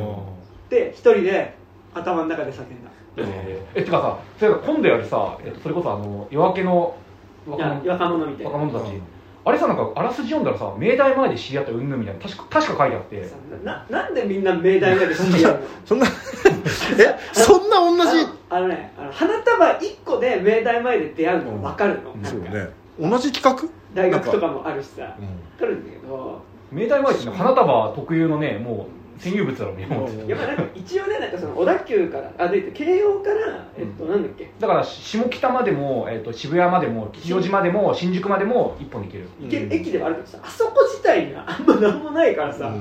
やなんかそれこそさ下北で出会っただったらさああ。ー分かる分かる。でも下北で出会っただとさなんかもうさバンドマン役者はなんか、まあまあまあまあ。なんかこうバーの店長みたいななんかもうさ、下街の上で。下北で出会ったやつらねみたいな感じになっちゃうじゃん。うん。で新宿で出会っただと今度さ、うん。なんかホストみたいな。さいやそんな偏見偏見がすぎる東京生まれ東京育ちの人新間宿のさ夜明けに出会った3人の若者ホストキャバ嬢いや。いやでもゴールデン街で飲み終わったホストキャバ嬢その塩みたいな感じでしょ、うん。お前新宿で出会ったことないだろ。新宿スワンじゃない 地方に住んでる人の新宿のイメージじゃんもっていう。いやだからなんか立川とかでね出会ってもいいじゃねえかよ悪いようまあ別に東京都内に住んでる人同士だったら別にどこで出会ったとしたらいいけど。まああ阿佐ヶ谷とか、ああそうね。あ阿佐阿佐ヶ谷もまたさあーまあ阿佐ヶ谷の裏じゃんなんかバンド バンドドマンはそうかな。でなんかやっぱり中央でカレー屋。まあカレー屋バンドマンいや古本屋の店主阿佐ヶ谷路地。路地。そんなこと言ったらもうさ、うん。地方とかヤンキーでしょみたいな感じになっちゃうじゃん、だってドンキーで。そうでも立川ドン・キホーテでたまたま出会った男女。が 立川で偶然出会ったらヤンキーとなんかもう。シネマシティ。シネマシティ。イケアとかで出会うみたいな。イケア。それはイケアに買い物した人って感がまたつくからさ。イケアに買い物に来そうな若者。何か違うのかよくわかんないけどあって考えると明大前街自体には特色ないけどなんとなくいや特色はあるか。あるかあるかまあまあまあ。まあ甲州街道がやっぱ通ってるのがでかい。あまあでもまあ花束のヒットありきみたいなところはある。花束のなんか何その頃同じその頃終電を逃した別の団体はみた。いなそういう感じだでよねで。であれさ夜明けの若者たちでさ ワンチャンユニバース化されるんじゃないかなあ、それいいね、仁義なき戦いみたいな。明大前で、平成最後の年、明大前でああ出会うこ出会った一軍の若者たちは、みたいな。いやもう元が同じ企画？あでもそれも違うか。だって坂本龍二の脚本がね、そうだよね。もともとだから、原作とかではないし。なんかあのこれでアルマゲドンとディープインパクトみたいなさなんかもうあ、もともと同じ企画から同じ企画だけど違う映画になったとかじゃない だだったら逆に明大前って設定変える。変える。同じすぎるもんね。だからね撮ってる最中にさ「おいお前これ今俺らが撮ってる」とかななんなかったのかな。絶対それ行くけどね。夜明けの夜明けのうん。行きますけど。大豪雨の大晦日公開とかにね。えーそれは夜明けにね。一応年内公開なのか。はい。はい。まあまあまあ。花束と新エヴァがありました。新エヴァがね。で第3位が、えー、とデビッド・バーンの「アメリカン・ユートおピア」いやこれはもうちょっとね言葉にしまあライブなんだライステージなんだっけブロードウェイでやったライブなのかな？ミュージカルって言わないか。うん。うんライブをそのまま映像にしてスパイク・リーが監督したってやつなんですけどそのステージ上から、まあ、ありとあらゆるセットをもう省いて、えー、と出演者、まあ、デビッド・バーン含めた出演者演奏者11人くらいはでお揃いのスーツに身を包んで裸足で、えー、とそれぞれの楽器歩きながらその演奏できるようにカスタマイズした楽器、まあ、ギターとかだったらそのまま大丈夫だけどあのドラムとかはタイ何バスドラムとタムとかにいろいろ分解して演奏、まあ、デビッド・バーンおよびトーキングヘッズの曲を演奏するっていうやつなんですけどいやすごいっす これは別にライブ映画なんでなんかこう何がどうってわけじゃないですけどやっぱなんかねその Spotify とかで音楽聴く時ってその洋楽聴く時ってなんかそのあんま歌詞見ないから、はいはいはい。あんまその分からずに聴いてる節ってあると思うんですけどしっかりちゃんとこう、まあデビッド・ワンはね特に結構歌詞がそう歌詞が重要だからなんかその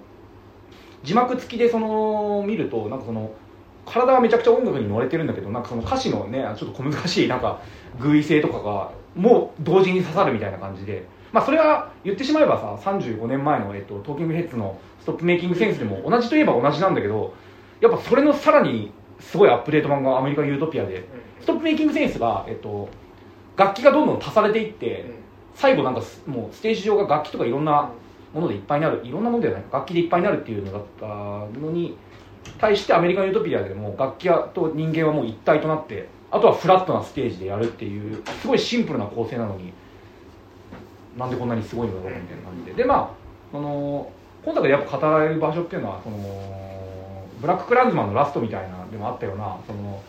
スパイク・リーならではの、えー、と社会のメッセージみたいな感じ、えー、と途中で、えー、とあれですよ。あの人、えー、とジャネール・モネイの「ヘリー・タルボット」っていう曲をカバーしてなんかその今までにこう犠牲になっていった、あのー警察とかに殺されていた黒人の名前をみんなで叫ぶみたいなパートとかもあってそこはめちゃくちゃ一瞬一瞬っていうか一瞬だけめちゃくちゃスパイクリー映画になるんですよそこだけ。なんか画面がテロップいっぱいになって他にもこんなにたくさんの人々が殺されてますみたいになるなったりとかあと途中でなんかそのあのあれですよ。デビッド・バーンがなんかその客席に向かって今の投票率はこの照明で照らせてるこれぐらいだみたいななんかしかも投票してるのは我々60歳ぐらいのやつらばっかだから若者の人たちはお気の毒にみたいに言ってはははみたいになってでも客席に移るとおじさんおばさんばっかみたいななんか。で今作なんかちょっと比較して考えたのがなんかその、えっと、アメリカン・ユートピアってめちゃくちゃその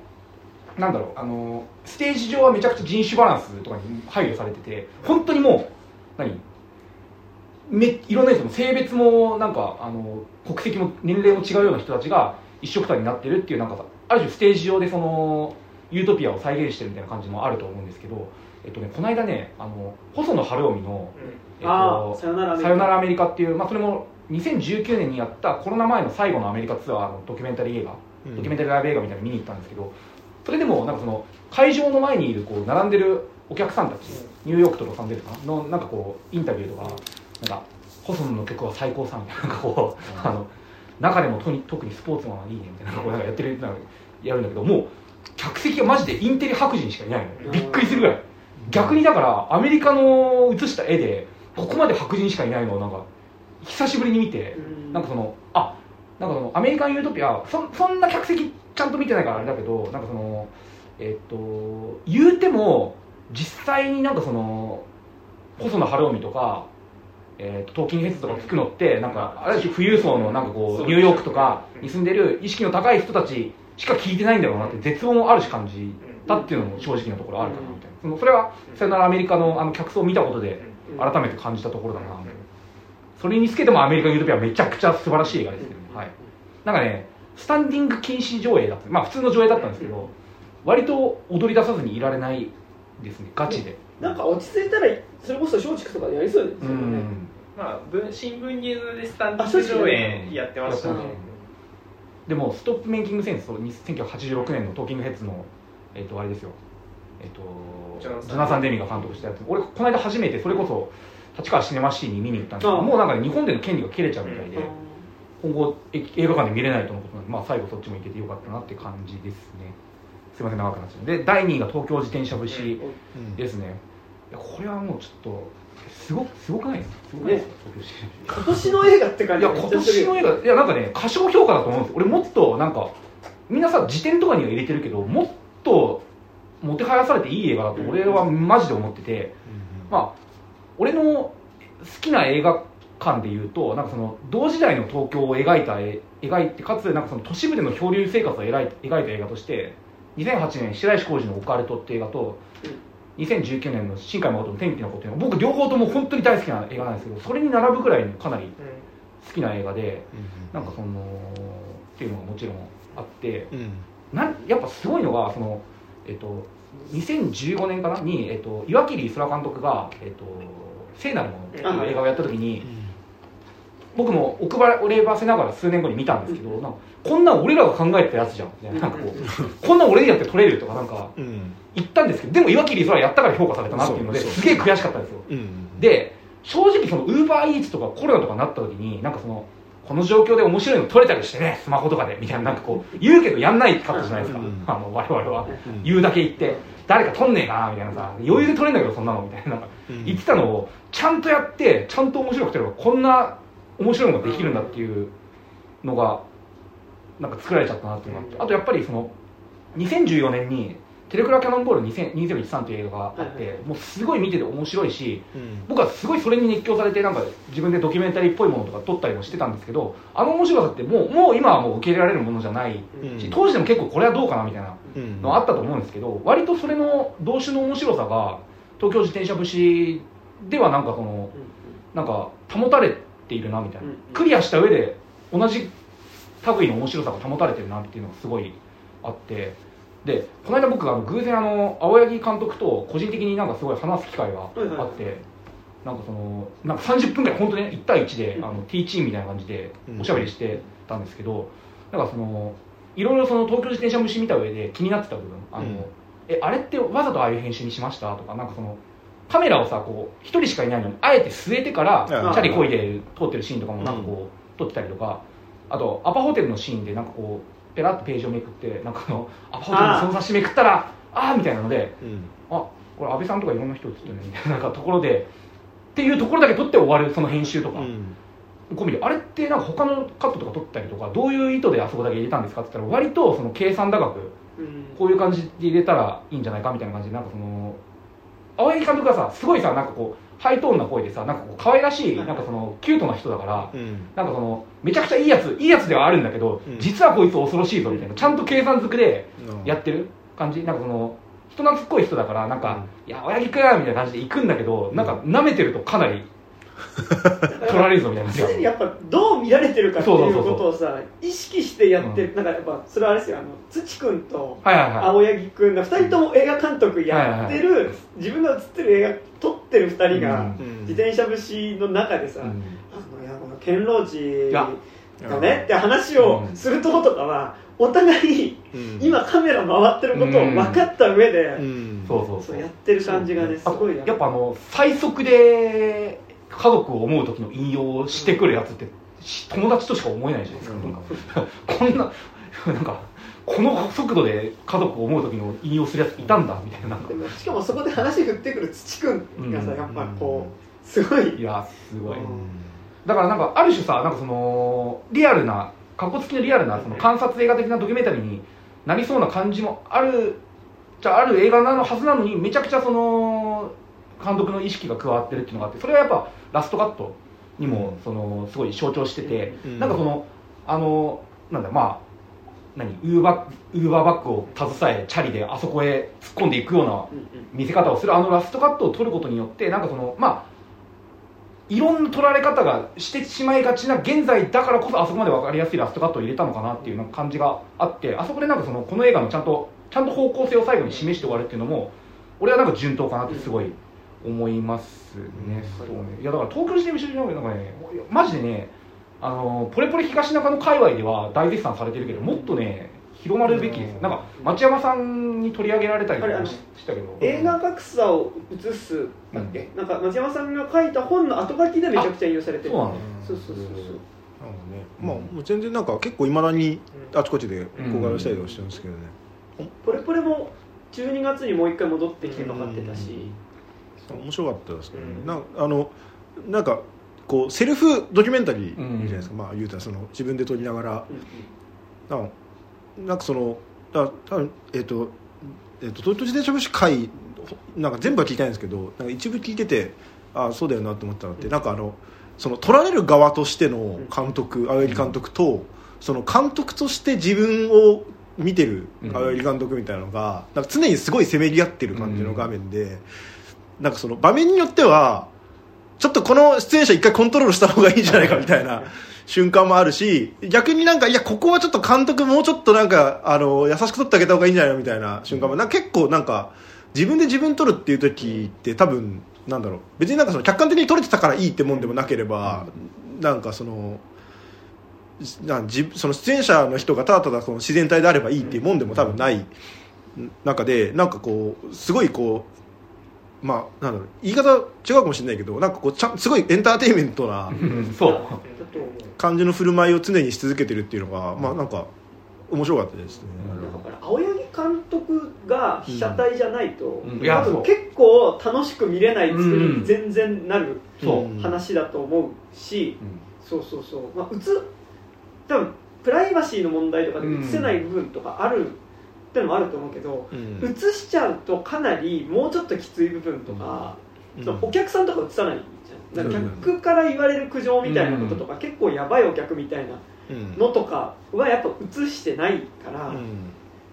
て思うとなんかやっぱそれで見れるっていう感じはすごい、でもそれで描いててもやっぱりなんかきつい労働環境にはちゃんと見えるうん。そうそうそう。っていうのはあるし、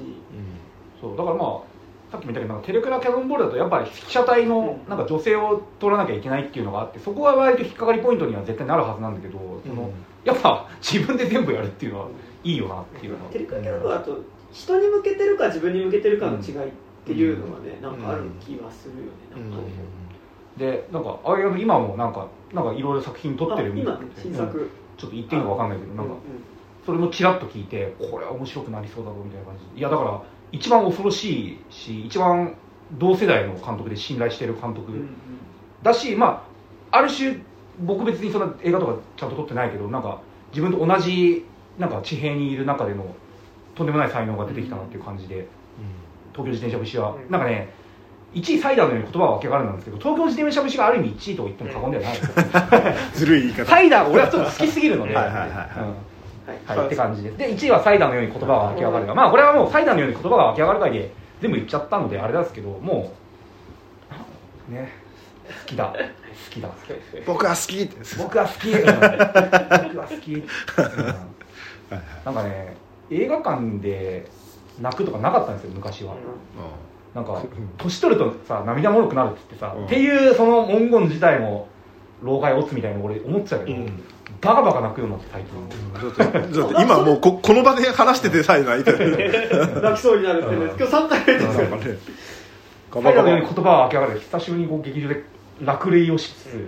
くみたいな感じで。涙腺ガバガバになってきた。いやまあ、ね、映画をねこう泣きましたでポイントで語るのもよくないと思う。来ました。うん。ですけどなんかその、うん、やっぱそのこれもあある意味ユートピアを描いてはいるじゃないですか、うんうんすごいパッケージされジングされてる。まあその渡瀬製造タッチのこう、うん。背景とかそのあんま嫌な人のいないなんかあの理想郷としてのショッピングモールとかそういうのもすごいわかるんだけどやっぱそういう中でうん。のなんかこう、うん、何？ちゃんとちゃんとちゃんとというか、うん。恋愛を描くのってすごいいいなっうん。て思うしそうですね、うん。オプティミスティックっていうんですか、うん。オプティミズムな感じで、なんか楽観主義でのこうある種幸福なフューチャーみたいな感じのがうん。見れてなんかその全然共感できえないはずの、まあ、10, 10歳20歳も違うような下の世代の恋愛っていうのにすごい共感できるっていうことがこんこんなに嬉しいことなのかなやっぱさ SNS とかをさ使った恋愛描写がさ全くそのなんだろう。えっ、とまあかつてあったようなその生身の関係でのそのやり取りでのい何？あのときめきみたいなのと全く現じてないっていうのをあそこまで描写してくれたっていうのが本当に素晴らしくて、うん。うんいいねをつけるっていう行為自体がその本当にそのファボとか好きとかのになり得るっていうのをちゃんと描いたし今の感覚はそうだっていうのを描いてくれたっていうのがうんうんすごいうん尊いことだと思いますね、うん。はい。まあサイダーねサイダーなんか僕あの今回さっきのランキングで、あの偏らせるために外してってる映画いっぱいあるん。だけどなんかゴジラ対コングとかねなんかその正直になれよ。そういやなんかサイダーとかもななんかその普通にこうなんていうの一回星マークをつけていくんですよ。そのベストの方に入れるやつまず一回絞り込もうと思って星マークつけてって星ついてるけどざっと並べてった時にうんまあちょっと一回外すか。そうだよそうそうそうそう。いうもんですよ。だからやっぱあの偏らせようとしなかったらバランス的には絶対入る感じの映画ではあった。面白かったですね、はい。ワーストワースト。ワーストですね。はいワーストね割とね結構あったわ。はい 結構っていうか第ワースト第3位。これねちょっとね集すごい3位集計しから外してもらっていいですか？あの俺途中で寝ちゃったんですけど。あじゃあ入れない入れないけど3位、はい。映画大好きポンポさん。ワースト2位メインストリーム。うん。ワースト1位ソウルフルワールド。ソウルフルワールドはおと去年枠なんですけど、あの年末だったんで、うん。今回のに入れさせていただきそっか前回の時ランキングは入れてなかったかたうん。そっかそっか。なんかその後とかじゃなかったっけ？確か。ソウルフルマワールドークしたのがその後になってる、うん。年明けとかに確か年明けですね。第3位映画大好きポンポさんはちょっとすみませんね。あの前半しかちょっと起きてなかったんで。そういう映画をよくそうだね。よくよくそんなワーストとか言いや。言うと思うんでございます。本当にねこの映画の提示する映画ファンえ映画好きとはみたいな映画愛みたいなのが最悪でなんか主人公の、えっと、ジン君がその、まあ、映画プロデューサーのポンポさんっていう人からなんでこうなんでもない僕をスカウトしたんですか？みたいな、まあえっとまあ、聞くんですけど、うん。それはなんかお前は目が死んでたからだみたいなさ、目が死んでるやつがなんかこういう芸術を作るんだみたいなさ、うん。なんか言うんですけどなんか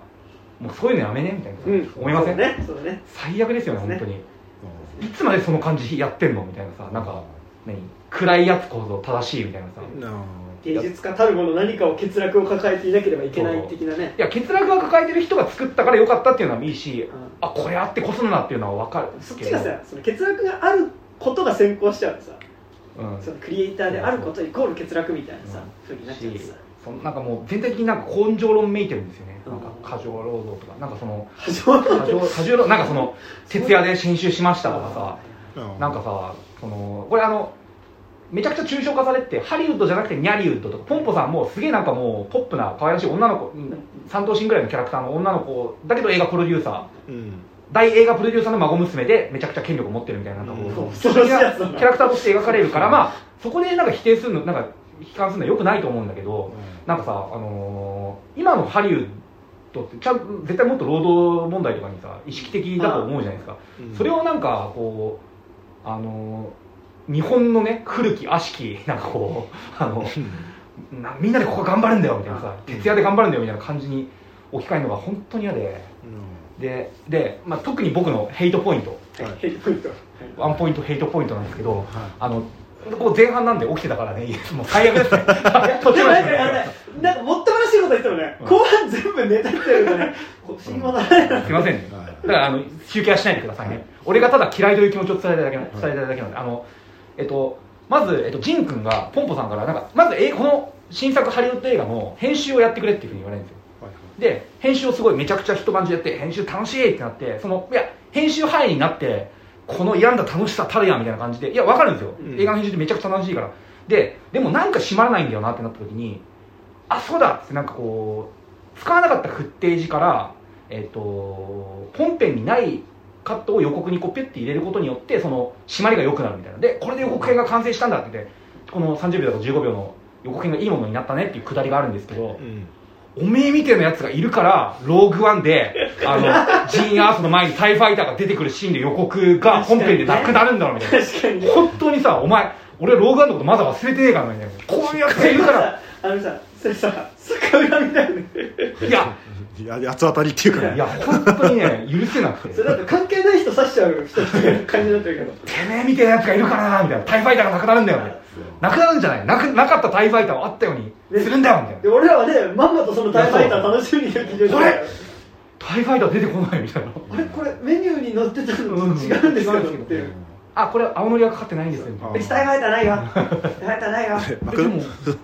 マクドナルドで言ったらあの本当にあのサイズ感のマック出てくると思ってる人みたいなことを。いやそれだったらいいけどエビ天なんか天丼のさなんか五種天丼みたいなさうん。五種天天丼みたいなさでエビ乗ってるの。いや、タイファイターエビですから。そう。ああエビ天乗ってるじゃん食べようと思って注文したらさなんかこうカニカニカマみたいなやつさうん。あれあのエビ入ってないです。ああのエビはねあのメニューだけだからってイメージイメー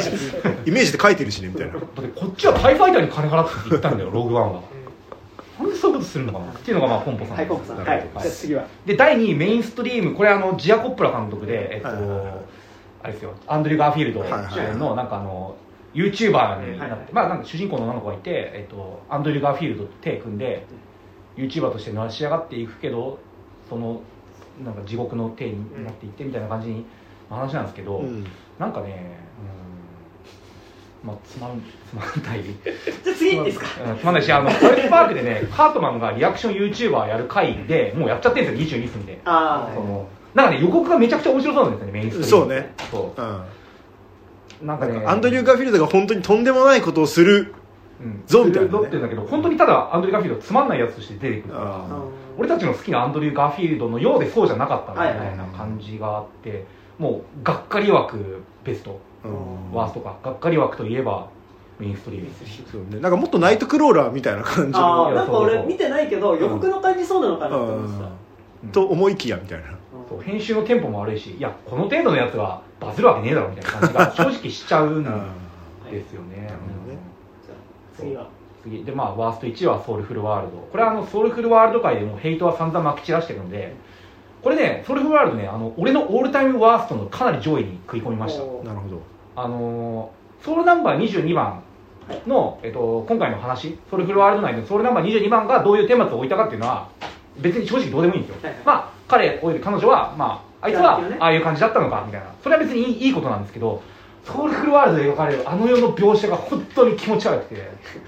いまだに俺は根に持ってますあの生前前の世界とか、うん。宗教的じゃないものを描いた結果めちゃくちゃ気持ち悪いものが描かれるっていう。スピーですねスピあー本当にさあれはね子供にとっての害だと思いますよ本当に。あのきらめきっていうものをその自分との得意な能力とかじゃなくてなんかそのいいと思えることみたいに置き換えても本質的な完結には全くなってないと思います。しあのそれからマジで害のある映画だと俺は本当に思ってます、はい、あとまあ本編でも言いましたけどあのこの世に行くっていうそのこの世っていうののその表彰が地球の形してるのはまるで違うと思いまそうですすね。うん。木星かもしれないしね。木星かもしれないし、うん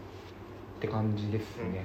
まあ、あと,、えー、とウィッチサマーと愛の歌声を聞かせてもまあ辞典は ありましたね。ウィッチ様はもうなんか傍客 ウィッチサマーもがっかり枠。うん。リッチサマーってなんだっけ？ウィッチ様はだからあれだよ。の夏に。いやあった！い田舎町。リッチサマーってあったね。田舎町であのはいお父さんと一緒に暮らしてる男の子。なんか木から出てくるやつなんかと隣の家になんか魔女が住んでるっぽいぞみたいな。リッチサマーあったね。うん。よくこんな面白そうな題材でねうんまあ現代学なかったの？現代放題学なかったの？まあまあまあ。まあうん。傍客ですね。なんか。本当になんかネタとかじゃなくてうん。今なんかなんかアニメ映画かなって思ってた。ウィッチクラフトワークスあそうそうそう。あ なんかあなんかうん。なんかさ今年の公開でなんかこうさうん。こうクこう栗色っぽい髪の女の子がさひなんかちょっと赤毛っぽい感じの女の子がさなんか夕日の中に立ってるみたいなポスターのさアニメ映画がなんかあって今俺それのことかと思ってああれがなんでウィッチサマーおおみんな見てたんだ俺ええもうみたいなもうウィッチサマーななんとかサマーだったりするんですけど。やってんのにね。そ の回。ウィッチサマー回本当に俺。多分ウィッチサマー回多分結構喋りながらもう忘れてってるぐらいのスピードで忘れてる。みんな。俺もびっくりしたもんね。ウィッチ様ってあ見たしやったみたいな。覚えてなさすぎてワーストにすら入んないっていう、はすごいね。忘却の映画。いですね。うん。で、まあ、まあそういうだって魔女がさ忘れさせるみたいな。あそうだ。そうだ。結構全然入ってんじゃないランキングつけ直す。それは。本当に覚えてないみたいな忘れさせられてた可能性も。でもでも今その記憶を操作する系の魔女だったことも今話されて思い出しそうそうそう。あれ記憶から消される話だからそうだね。あの僕らの記憶からもウィッチサマーは魔女がもう今年今年ワースト考えるときにふわってこうやられて。俺ね問題ねウィッチサマーとあの悪魔のせいのあの無ら無罪が悪魔のせいの無罪がちょっとねごっちゃになっててあー。全然なんかまあまあ。家の中になんかああいうこうあなんか悪魔の儀式ありましたみたいな感じだったがはいはいはい。ちょっとなんかね今ちょっと でも全然あのウィッチサマーと比べたら悪魔のせいなら無罪の方が全然ちゃんとした映画です。それはそう。そそうだ。悪魔のせいなら無罪覚えてるそう。覚えてる。面白い部分ちゃんとあるからねあれはね。ウィッチサマーいやはね。ウィッチ様でも自主映画だっつって見せられたらおーいみたいになるなるかもかもしれない。まあまあ自主映画として見せられたらってさ。かなり かなりハードル下げてね。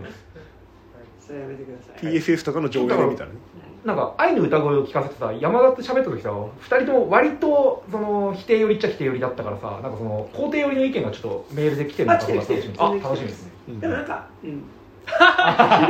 や、でも愛の歌声は、でもやっぱこう、あえてね、やっぱり、いや、あの、いい映画だとめっちゃ思う、これ。面白かったし。でも、俺は、こんなこと言ってっからメール来なくなる。それはいいと思う。いや愛の,、うん、愛の歌声、うんなんかねすげえめちゃくちゃ褒められてる。でもだから褒められ褒めてる人がいるのは分かるしなんかその褒める部分も分かるけどでもいやなんかそんなにストレートになんかいやむしろなんかそんなみんなが褒める映画でもなくないっていう感じが、うん。そうだよね。そうするから。いろいろあるけど俺は好きだよとかで褒めるのは分かる。そよねだからなんかちゃんとあのここは変だと思うっていうことは、うるほどね。うんなんか割とさなんかこう意外とよこれ良かったですよってなんか見つけられてさ話題になる系のアニメ映画ってさ結構なんかこう割と手放しで絶賛されがちじゃん。なんかそあのー定期的にありますよね。そう。なんかそれは結構なんかでもここの部分はいびつだったじゃんっていうこととセットで語らないのは結構不誠実な気がするから。らああいう歌もさなんかとっても変でなんか変な映画なんですけど、でもミュージカルシーンが格別なんですよとか言われたらああ確かにとかなんか。でもまあいやちょっと後で話すわ。はい。そういうわけで次は誰でし 後で話すわということはって感じですか？次は誰でしたっ